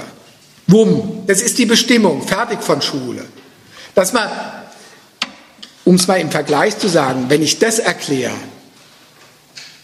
also einerseits trifft es ja was. Ja, das leistet schon die Schule. Wenn ich aber drüber nachdenke und das beurteile, käme ich drauf. Interessant. Die Schule, Bildung in dieser Gesellschaft ist das, was Unternehmer brauchen. Ja? Wenn ich so drüber nachdenke, würde ich ja klar, ja, ich weiß auch, die Schule hat die Funktion, hier für Unternehmer Leute auszubilden. Naja, darüber mal nachgedacht heißt, das ist ja ein ziemlich vernichtendes Urteil über die Bildung, weil hier gilt als Wissen das, was Unternehmer brauchen. Und das staatsbürgerliche Wissen ist das, das dafür taugen soll, dass die Leute in der Demokratie schön mitspielen. So, wenn ich so drüber nachdenke, dann bin ich bei einem Urteil über die Sache, was ein kritisches Urteil über die ist. Der Soziologe ist damit fertig, wenn er feststellt, Schule, das hat doch eine Funktion in der Gesellschaft. So, das ist die, die äh, Seite. Und dann, also das ist das, wo ich sagen würde, also nicht das mit so Titeln belegen, normativ, deskriptiv, sondern sagen, diese Sorte von Bestimmung ist eine, die allem, weil es es gibt, eine nützliche Funktion zubilligt. Und dann ist der andere Gedanke, der mit der Dysfunktion, ist einfach dieser Fahndungsgesichtspunkt der Soziologen vom Standpunkt, die Gesellschaft soll funktionieren, gibt es nicht da viel, was vielleicht das Funktionieren gefährdet. Ja, so muss man darüber nachdenken. Und das ist genauso, dieser kritische Standpunkt ist dem Gelingen genauso verpflichtet wie der andere Gesichtspunkt, der sagt, alles, weil es es gibt, hat schon seinen Beitrag. Also das wäre so das, was ich an der Stelle dazu sagen würde. Ähm, Gibt es noch andere Fragen oder wollen wir es erstmal machen? Dann mache ich noch zwei Punkte zu Ende und dann äh, kann man diskutieren drüber. Ähm, eigentlich kann ich an das anschließen, was ich gesagt habe. Also das eine ist, was ist der Ertrag des soziologischen Denkens? Vielleicht noch folgende Erläuterung dazu. Soziologen sind einerseits sehr abgeklärte Wissenschaftler. Abgeklärt in dem Sinne, dass sie vielem in der Gesellschaft noch Beiträge für das Funktionieren des Systems oder von Gesellschaft abgewinnen können, sie das als Beiträge dechiffrieren können, wo der aufgeregte Staatsbürger oder die Staatsvertreter gleich schon eine schwere Gefahr für Marktwirtschaft und Demokratie wittern. Also ein Soziologe kann locker bei aufsässigen Volksteilen sagen, das ist doch ein Beitrag zum Wandel der Gesellschaft. Oder der kann lässig, habe ich vorhin schon darauf hingewiesen, zu kriminellen Jugendlichen sagen, das ist durch ihre Abweichung eine Bestätigung und Befestigung der Normen der anderen, der Mehrheit. Also die, die können sehr abgeklärt über die Sache reden. Andererseits sind sie aber auch von dem Standpunkt der Sorge ums Gelingen des Systems ziemlich, ziemliche Aufpasser, die über, immer überprüfen, wo liegt abweichendes und wo liegt konformes äh, Verhalten vor? Also, wo wird, beliebte Frage, die soziale Ungleichheit so groß, dass sie die Stabilität der Gesellschaft gefährdet? Oder vielleicht auch umgekehrt, wo ist sie so klein, dass keiner mehr was leisten will? Also das ist so die Art und Weise, wie ein Soziologe da auch drüber nachdenken kann. Also bei allem zu gucken, ähm, ist das ein Beitrag fürs Funktionieren oder liegen da Gefährdungen des Funktionierens vor? Und praxisrelevant will diese Wissenschaft sein, auch Und praxisrelevant ist sie in zweierlei Hinsicht, nämlich einerseits in der Hinsicht der Ideologie, nämlich die Massen klärt sie auf über die nützlichen Funktionen von Gott und der Welt und über die Dysfunktionalitäten. Also da habe ich ja schon darauf hingewiesen. Also selbst im, im populären äh, Informationssendungen äh, kommt dann ein Soziologe zu Wort, der über Gott und die Welt, über die Beziehungen oder ob welche Bedeutung Schwule und Lesben für die Pluralität unseres Zusammenlebens haben oder welche Bedeutung Weihnachtsgeschenke oder sonst was haben. Über alles wird aufgeklärt, über die nützlichen Funktionen und der politischen Elite dienen sie sich als Berater an, als Experten mit dem speziellen Blick auf die Leistungen und Probleme von solch komplexen Systemen wie die pluralistische Gesellschaft oder die globalisierte Marktwirtschaft das eben sind. Also so als quasi Frühwarnsystem. Ob der Witz dabei ist dann der, eigentlich, darauf habe ich ja schon hingewiesen, ob das jetzt eigentlich eine Gefährdung ist oder eine, ein Beitrag zum Funktionieren, das lässt sich eigentlich von der Wissenschaft nie entscheiden. Insofern fällt es dann die Bewertung letztendlich eh zusammen mit der staatsbürgerlichen Seite, nämlich ob der Wissenschaftler dann mehr der konservativen oder der sozialdemokratischen oder der linken zuneigt oder wie auch immer. Gut, also das ist die parteiliche Sorge um das Funktionieren, die dieser Sorte Wissenschaft zugrunde liegt. Jetzt will ich, ja? Ähm, wäre dann an dieser Stelle aber es nicht gerade wichtig, äh, vor allem wenn wir sagen, wir können mit der Wissenschaft mehr, nichts mehr beitragen, äh, dann eben für die Pädagogik, je nachdem, wie wir es betrachten. Also wenn man sagt, das ist jetzt äh, für die Gesellschaft dysfunktional, das ist für die Gesellschaft äh, funktional, dann müssten, müsste ja die Pädagogik praktisch darauf reagieren, dass wir sagen, okay, wir nehmen das als ähm, wichtige Funktion für die Gesellschaft auf oder, äh, und, und sagen halt, okay, wir, wir gehen grundlegend von so, ähm, ja, sagen wir mal, gewaltsamen Jugendlichen, wir gehen grundlegend von sowas aus und versuchen nur dann damit umzugehen. Oder eben man geht als äh, Nee, andersrum, man geht dann dysfunktional davon aus, dass das eigentlich nicht zum System gehört und versucht das eben zu, äh, also zu verhindern und ähm, äh, habe ich, hab ich die Frage? Ja, ich. ich nee, ich überlege gerade, weil ähm, es ist so, ich, eigentlich wollte ich mit meinen Ausführungen Folgendes sagen. Von mir aus, wenn man so ein Beispiel hat, kriminelle Jugendliche, das ist eine Sache. Da kann man drüber nachdenken, da kann ich auch noch mal sagen, was man dazu macht. Ich wollte charakterisieren, wie denkt die Soziologie darüber nach, ja? Und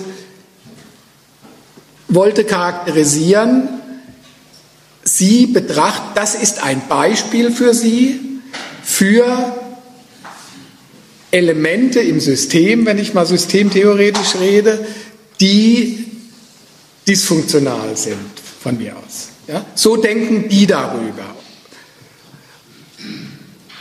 Das muss man vollkommen trennen von, von mir aus, dem Phänomen Jugendkriminalität. Und wenn ich darüber nachdenke, dann müsste ich sagen, wie kommt sowas zustande? Dann müsste ich darüber reden, was ist mit Jugendlichen heute in der Schule los? Ja? Wie äh, stellen die sich zu dem Prozess der Selektion und dem von mir aus, dass es für den Großteil von Jugendlichen gar keine Aussichten später mehr gibt, dass die früh schon aussortiert sind? Dann rede ich, bin ich in einer ganz anderen Welt. Ähm, also das wäre erstmal das Erste, was mir dazu einfällt. Hm. Ich überlege noch.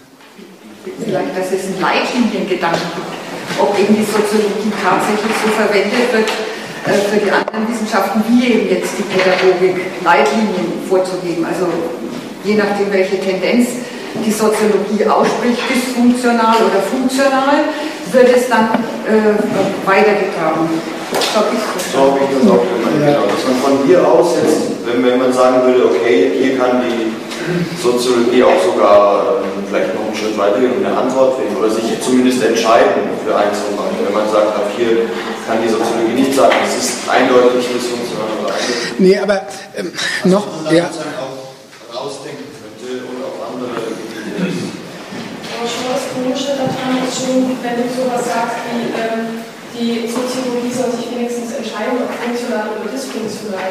Jetzt sollte doch die äh, Soziologie dahingehend kritisiert werden, dass sie überhaupt nur diese beiden Kategorien kennt. Dass sie nur sagt, ist es eigentlich eine gute Sache oder ist es eine schlechte Sache für die Gesellschaft? Und nicht so was macht, sich anzuschauen, hm, da gibt es ähm, kriminelle Jugendliche, wie kommt das eigentlich her? Und sich da, da dahingehend mal damit beschäftigt, was ist das eigentlich? Was machen die da? Was sind ihre Gründe? Und sich dann darum zu kümmern, ähm, die aus der Welt zu schaffen. Sondern die, die Soziologie geht hin und sagt, ich finde das nur, ja, taugt es eigentlich für den Zweck, den ich, den ich der Gesellschaft jetzt stelle, nämlich sich selbst zu erhalten, oder taugt es dafür nicht? Und das ist, das ist schon mal eine komische Sache, ähm, wenn man auf Gegenstände zugeht. Dass man, dass man nicht sagt, was, was, was ist es eigentlich, sondern äh, ist es nützlich oder ist es nicht nützlich. Ist ein sehr interessierter Standpunkt. Ja, ich glaube, das ist äh, nochmal vielleicht so rum gesagt, äh, wie ich dich verstanden habe. Jetzt hast du ja so gedacht, hast gesagt, na gut, hin oder her mit dem Funktion oder Dysfunktion. Aber immerhin, das kann man doch mal nehmen als, da wird festgehalten, da läuft was schief und dann wäre es die Aufgabe von was anderem zu sagen, also von mir aus deswegen Pädagogik, zu sagen, wie geht man jetzt damit um. Das war ungefähr der Gedanke. Ja? Okay. Ähm, ich wollte mit der, den Ausführungen über Funktion und Dysfunktion Wert legen erstmal, von welchem Standpunkt aus, welcher Blick wird auf die Gesellschaft geworfen. Und so ein Blick ist schon mal der, der betrachtet alles unter dem Gesichtspunkt des Gelingens von Gesellschaft. Das soll klappen. Und dann wird da festgehalten, gibt es Momente, wo die Gesellschaft aus dem Ruder läuft. Das ist ja das mit dem Frühwarnsystem und sowas, wie die manchmal selbst sagen. Und da wollte ich erstmal darauf hinweisen, dieser Blickwinkel, den finde ich schon kritikabel. Weil, weil das ist ein Blickwinkel aus, vom Standpunkt, dieses Zeug soll gelingen. Und es ist was anderes. Jetzt mache ich, drehe ich mal raus und sage, ob ich mir unvoreingenommen kriminelle Jugendliche angucke und dann sage, wie gehören die eigentlich zu dieser Gesellschaft dazu, von mir aus, was, was bewegt die, wie wird mit ihnen umgegangen? Und so weiter und so fort. Das ist ein ganz anderer Blickpunkt. Das eine ist der Erklärung dieser Sache, der andere ist der, ähm, der Sorge oder der Perspektive des Gelingens des Ganzen und wo gibt es Probleme. Ja, aber diese Anmaßung, das ist eine Anmaßung. Man maßt sich an zu sagen, ich kann sorgen und bestimmen, was nützlich ist. Und diese Anmaßung ist eben politisch verwertbar. Und ich habe ihn jetzt so verstanden, dass eben gleich diese Metaebene da ist, die Anwendung wird politisch genutzt in der Soziologie. Also das wäre natürlich automatisch dann schon interdisziplinär. Dann könnte man nicht nur sagen, ja, eigentlich in Soziologie würden wir jetzt hier. Ähm, also ich habe, glaube ich, schon jetzt verstanden, dass die Soziologie sich da auch was, was anderes jetzt hier meint als was ich jetzt gesagt habe, dann wie das dann auf die Pädagogik sich überträgt. Aber das wäre halt interdisziplinäres Denken, dass ich jetzt eben sage, ähm, okay, wir haben jetzt diese ähm, Ansichtsweise in der Gesellschaft gefunden oder diese Möglichkeiten und ähm, dann eben, das wäre dann auch das, was ich jetzt so, in, auch so von der soziologischen Lehre verstanden habe, weil eben dann praktisch die Gesellschaft auf die Menschen wirkt, aber auch, auch die Menschen auf die Gesellschaft könnte man eben gleich daraus den Schluss ziehen, okay, ähm, dann wenn wir jetzt da eingreifen, sozusagen, dann kann man das als Funktion verwerten oder eben als Dysfunktion verwerten. Also können wir das sozusagen davon sogar abhängig machen, wie wir uns dann entscheiden. Ja, würde ich jetzt mal, ich weiß nicht, ob ich das richtig verstanden habe, zu sagen, es wäre gut, wenn die Soziologie irgendwie feststellt, die und die Gruppen sind dysfunktional, nee. wäre es doch gut, wenn die Pädagogik darauf eingehen würde. Habe ich jetzt gemeint. Da geht es eben nicht darum, dass, äh, dass die Soziologie irgendwie einen Standpunkt, sich für einen Standpunkt entscheidet. Es geht nur darum, das ist dann, das ist aufgetreten. Also wir haben jetzt gerade darüber geredet in einem soziologischen Kontext. Und ähm, die Pädagogik hat ja das, ein bestimmtes Ziel in der Richtung. Pädagogik wäre ja, würde ich mal, also ich gehe mal davon aus, ich kenne mich jetzt pädagogisch auch nicht gut aus, aber äh, ich denke mal, dass die gewaltsame Jugendliche schon als Problem ansieht. Das heißt, sie nimmt den ganzen einen Standpunkt schon von vornherein an und möchte dann da eben damit umgehen. Also ich glaube nicht, dass die Soziologie einen, äh, sich für eine Seite entscheidet, sondern eher wenn es was die Pädagogik eben da anders schon mal. Also es ist auf jeden Fall interdisziplinär, was ich jetzt hier angestoßen habe. Aber das Interdisziplinäre nimmt doch an der Kritik nichts dass du sagst, äh, es gibt eine Pädagogik, die, äh, die, die, die kümmert sich halt äh, darum oder die ähm, hängt mit der Soziologie zusammen und greift dort ein, wo die Soziologie nicht mehr weiter weiß. Jetzt sollte doch an der Soziologie gesagt werden, das ist total blöd, dass man, ähm, sagen wir mal, Probleme, die man vorfindet oder äh, Sachverhalte, die man vorfindet, ähm, anschaut und sich überlegt, ist es eigentlich eine gute Sache für den Zweck, den ich habe, was übrigens ähm, dann das wäre, was deiner Meinung nach die Pädagogik lösen wollen. Das soll gerade kritisiert werden. Es ist nämlich was anderes, als ob man von einem objektiven Standpunkt herkommt und sich anschaut, was liegt dort eigentlich vor? Was sind denn die Gründe dafür, dass Leute, dass die Jugendlichen kriminell werden? Und was machen die da eigentlich? Und dann kommt man nämlich darauf, ähm, wie gesagt, es gibt für, die, für viele Jugendliche überhaupt keine Perspektive, weshalb sie die Kriminalität als, ähm, als ähm, ein, eine Art und Weise begreifen, wie, ähm, wie sie materiell, äh, aus, von den materiellen Stationen zu überhaupt irgendwas kommen. Und dann ist es total blöd, immer zu sagen, ja, unter dem, ähm, unter dem Gesichtspunkt, was taugen wir eigentlich für die Gesellschaft, kommt man drauf nichts. Da hat man nämlich zu der Erklärung, warum machen die das, überhaupt nichts geleistet. Hm, richtig, das ist ein guter Punkt. Ja, ähm, ja, aber äh, den können wir auf jeden Fall anschließen. Also ich glaube, ich habe meins auch gar überhaupt gar nicht mehr im ähm, Zusammenhang des Krieges verstanden, sondern ich habe eher das als, ja, wenn man so will, philosophische Überlegung, das äh, wäre erdacht. Ja, aber ähm, ja, ich glaube, ähm, so habe ich das ja auch verstanden. Du hast gedacht, naja, nehmen wir, lassen wir das alles mal, was, wir, was vorher an Ausführungen waren, halten die nicht einfach die Soziologen mal fest, da liegt ein Problem vor und dann war deine Überlegung, wäre das nicht dann die Aufgabe von irgendeiner anderen Wissenschaft, das anzu...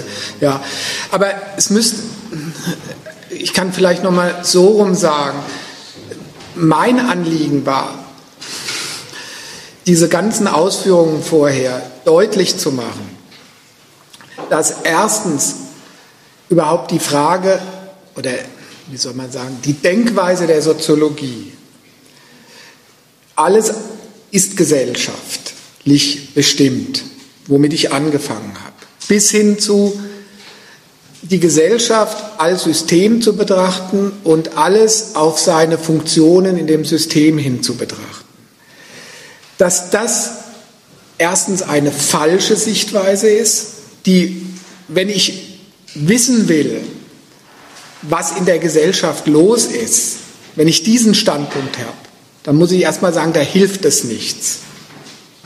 Ähm, umgekehrt, es gibt mir ein falsches Bild von der Gesellschaft. Das war das, ähm, jeder Gesellschaft geht es um ihren Erhalt und so weiter. Und deswegen habe ich ein bisschen Schwierigkeiten gehabt, äh, erstmal zu verstehen, weil ich will eigentlich deutlich machen, von dem Standpunkt, machen wir es mal ganz naiv, ich will wissen, wie es in dieser Gesellschaft zugeht. Übrigens, so habe ich angefangen, Soziologie zu studieren.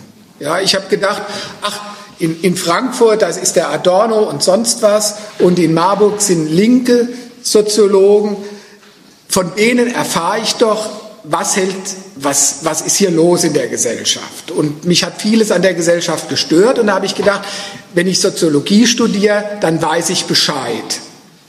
Nach dem ersten Semester wusste ich, da weiß ich nicht Bescheid. Weil, genau wie ich es gesagt habe, anstatt dass ich lerne, was diese Gesellschaft bewegt, komme ich mit Systemtheorien, ähm, kriege ich ein Bild der Gesellschaft, das immer weggeht von dem, wenn man bestimmen will. Sodass ich gemerkt habe, naja, wenn ich, das war eigentlich, was ich ganz zum Schluss sagen will, wenn, wenn ich Bescheid wissen will über die Gesellschaft, da kann ich nur zwei Sachen empfehlen. Nämlich das eine ist das Kapital von Marx. Da lerne ich tatsächlich, was diese Gesellschaft bewegt. Das ist das eine.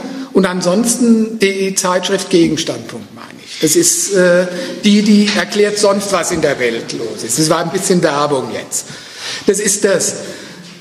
Wenn ich bei den Soziologen nachschaue, dann bin ich in einer anderen Welt. Ja, ja. Ja. ja. Vielleicht, hilft eine Überlegung noch was. Die, diese, dieser ganze Gedanke mit Gesellschaft ist System. System ist die Integration seiner Elemente, das Zusammenhalten seiner Elemente. So, oder das System ist ein funktionierendes Verhältnis von Teil und Ganzen.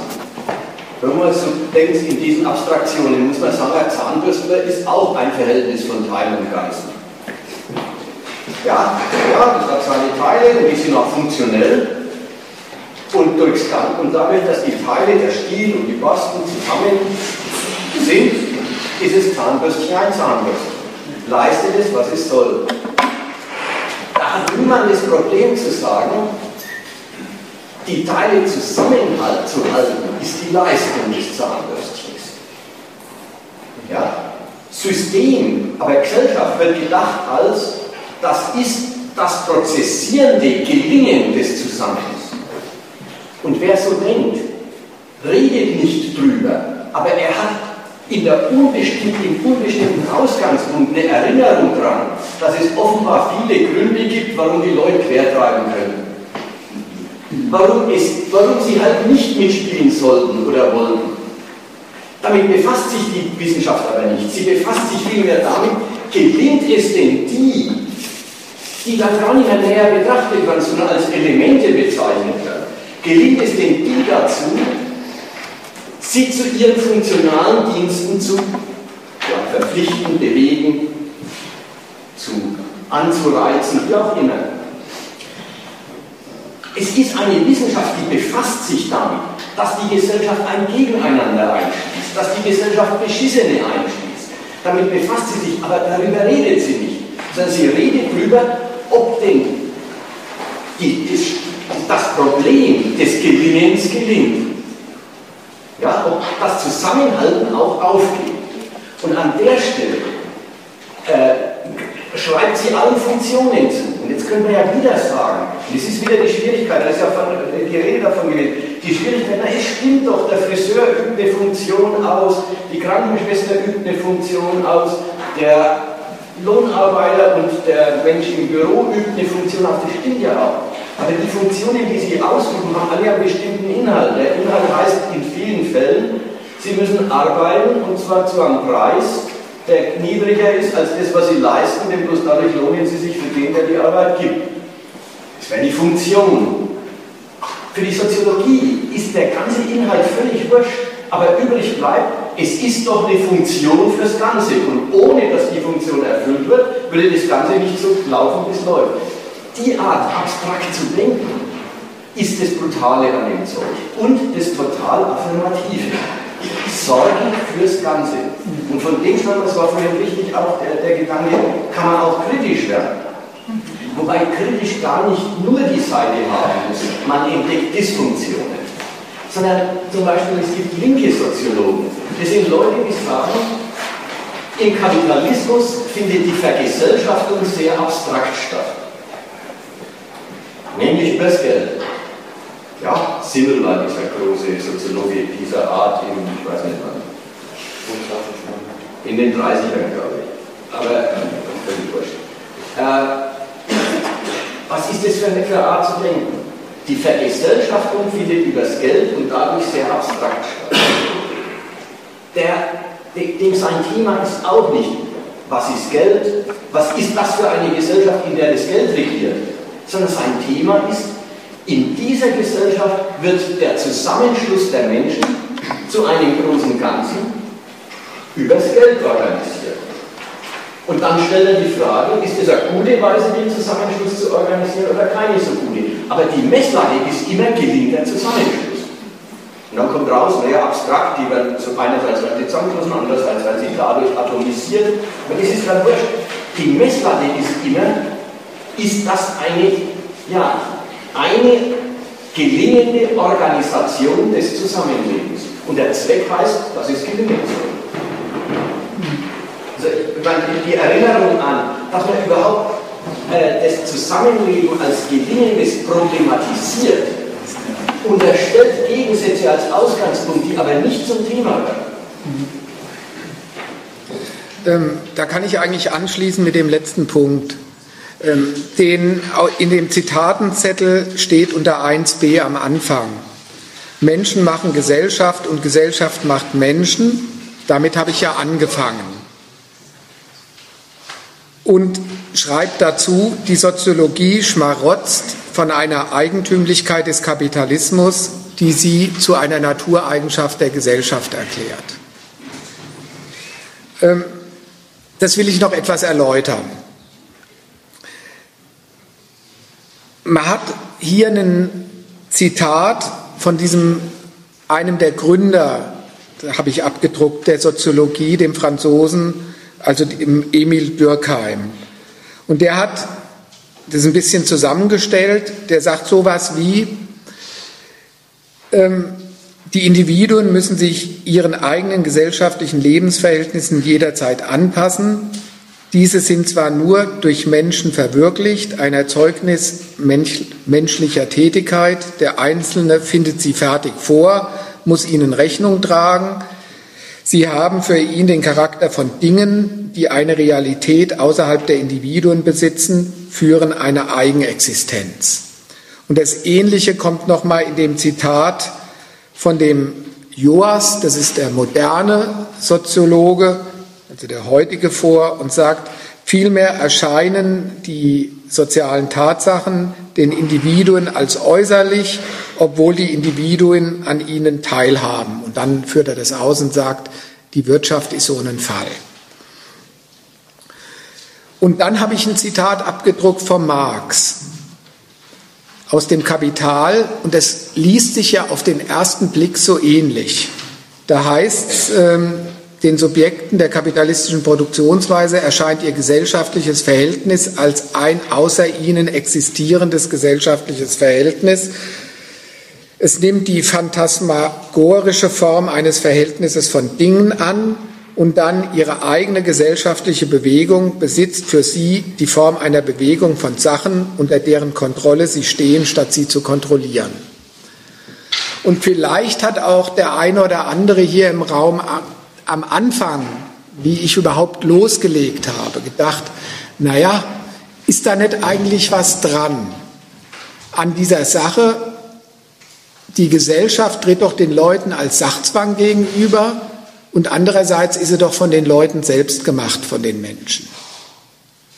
Sagt nicht der Marx so was Ähnliches auch? Also ich habe im ersten Teil ja Wert drauf gelegt und habe gesagt, das ist ein verrücktes, falsches, in sich widersprüchliches Bild. Das kann nicht hinhauen, diese Identität von Fremd- und Selbstbestimmung. Ja, darauf habe ich Wert gelegt am Anfang. An der Stelle will ich mal auf Folgendes hinweisen. Auch der, gerade der, im Unterschied zu anderen Wissenschaften hat durchaus in der Soziologie, an ein paar anderen Stellen auch noch innerhalb der Soziologie, aber auch bei den Theorien der Marx seinen Platz. Der gilt bei den Soziologen als früher Soziologe. Und so hat nicht den schlechten Ruf wie, oder überhaupt keinen Ruf wie bei den Wirtschaftswissenschaftlern, sondern in der Soziologie hat er seine Bedeutung. Und gerade die Aussagen von Marx zu diesem sogenannten Fetischcharakter haben da ihre Bedeutung. Und da muss ich oder will ich Folgendes mal dazu sagen. Im Kapital, in seinem Hauptwerk, hat Herr Marx tatsächlich oder Wert darauf gelegt, davon zu reden, dass den Menschen im Kapitalismus ihre eigenen gesellschaftlichen Verhältnisse als sachliche Verhältnisse gegenübertreten, unter deren Kontrolle sie stehen, statt sie zu kontrollieren. Das hat er als den Fetischcharakter der Ware und anderer gesellschaftlicher Verhältnisse bestimmt. Und der wollte damit nicht ein Verhältnis von Mensch und Gesellschaft überhaupt charakterisieren, sondern er hat das Verhältnis, das in der kapitalistischen Gesellschaft existiert, charakterisiert. Nämlich eine Absurdität dieser Gesellschaft, dass tatsächlich den Individuen ihr gesellschaftlicher Lebensprozess als ein Sachzwang gegenübertritt. Aber das ist nicht, weil es Menschen sind, die in der Gesellschaft leben, sondern weil sie als Privateigentümer miteinander zu tun haben. Das ist der Grund dafür. Also der setzt voraus, dass der Staat dem ganzen Reichtum die Form eines Geldreichtums, eines privaten Reichtums aufdrückt und deswegen die Kooperation der Menschen miteinander über das Geld passiert und der ganze gesellschaftliche Zusammenhang als ein sachlicher über das Geld vermittelter ist und den Konkurrenzsubjekten in ihrer Konkurrenz die Wirtschaft als Sachzwang gegenübertritt. Das hat aber nichts mit dem Naturverhältnis auf sich, sondern das hat was mit den gesellschaftlichen, privateigentümlichen Verhältnissen der kapitalistischen Gesellschaft zu tun. Und die Soziologen schmarotzen mit der Vorstellung von diesem Sachverhalt und verwandeln ihn in ein Verhältnis von Mensch und Gesellschaft überhaupt. Das ist das Ganze. Deswegen, was der, der Dürkheim der, der, der spricht richtig das an, dass in dieser Gesellschaft ähm, die Herrschaft als Sachzwang existiert. Aber das als Naturzusammenhang von Gesellschaft überhaupt, das ist äh, da der Punkt. Also um es nochmal im Vergleich zu sagen, vielleicht ähm, für den Marx wenn der vom Fetischcharakter redet oder von den, vom stummen Zwang der ökonomischen Verhältnisse, dann war sowas wie Geld regiert die Welt diese Vorstellung. Das war für ihn, oder dass der Zusammenhang über das Geld in dieser Gesellschaft vermittelt ist. Das war für ihn der Anlass, erstens zur wissenschaftlichen Erklärung der Sache und zur Kritik. Und es war für ihn Beleg der Unvernunft der kapitalistischen Verhältnisse, also Argument für ihre Abschaffung.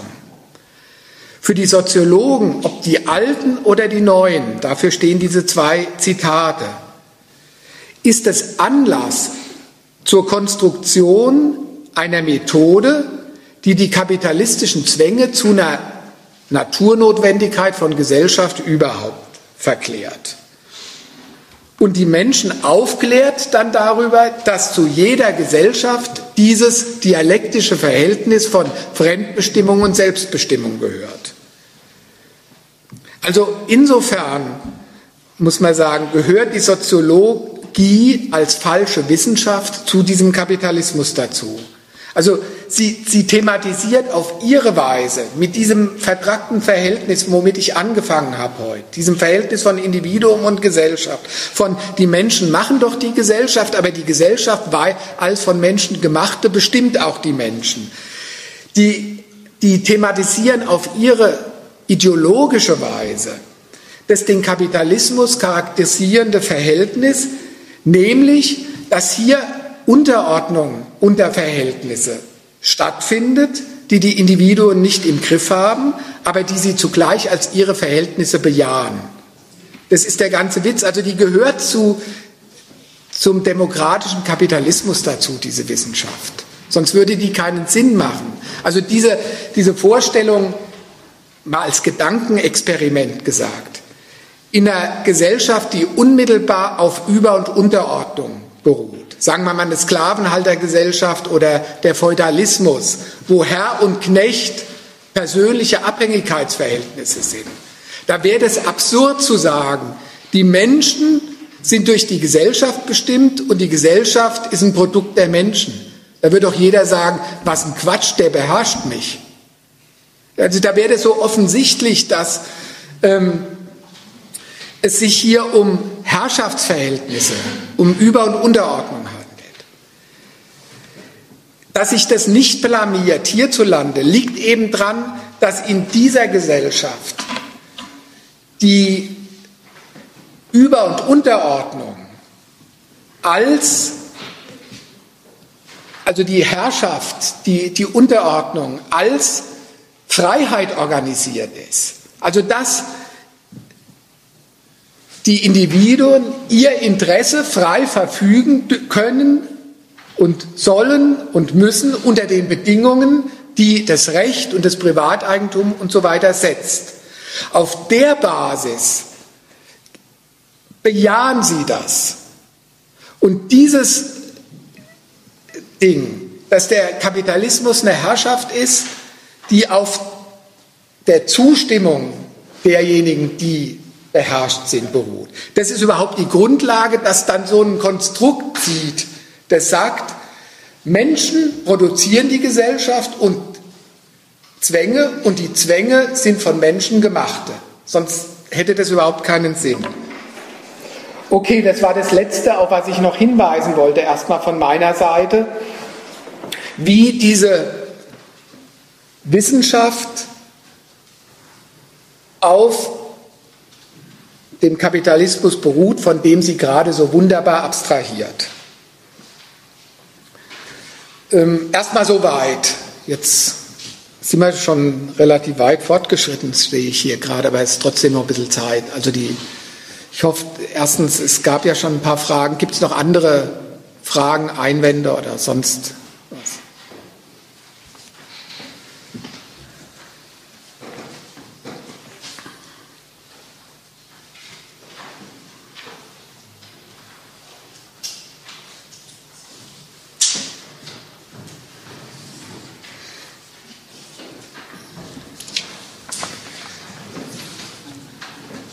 Wie ist es? Soll man Schluss machen? Ja, also das andere, äh, dieser dritte Punkt, den lassen wir jetzt weg, weil das Wesentliche ist gesagt zu der ganzen Geschichte. Eigentlich mein Schlusswort habe ich vorhin auch gesagt. Also das äh, war diese Empfehlung zu sagen, wer sich von der Soziologie eine Aufklärung über Gesellschaft erwartet, das habe ich ja, erinnere ich nochmal, der liegt falsch, also das müsste deutlich geworden sein. Äh, das ist eine verkehrte Wissenschaft und die passt zu der verkehrten Gesellschaft. Das auch. Also die zeugt eigentlich, man kann es auch mal so sagen, diese Wissenschaft, die zeugt auf ihre Art von der Unvernunft auch der kapitalistischen Verhältnisse. Das war das Letzte, auf was ich noch hinweisen wollte. Und deswegen, wenn man wirklich das zum Anlass nimmt und sagt, ich will mal wissen, was diese Gesellschaft zusammenhängt, da habe ich ja die Literaturhinweise vorhin schon gegeben. Okay, das wäre es dann von meiner Seite.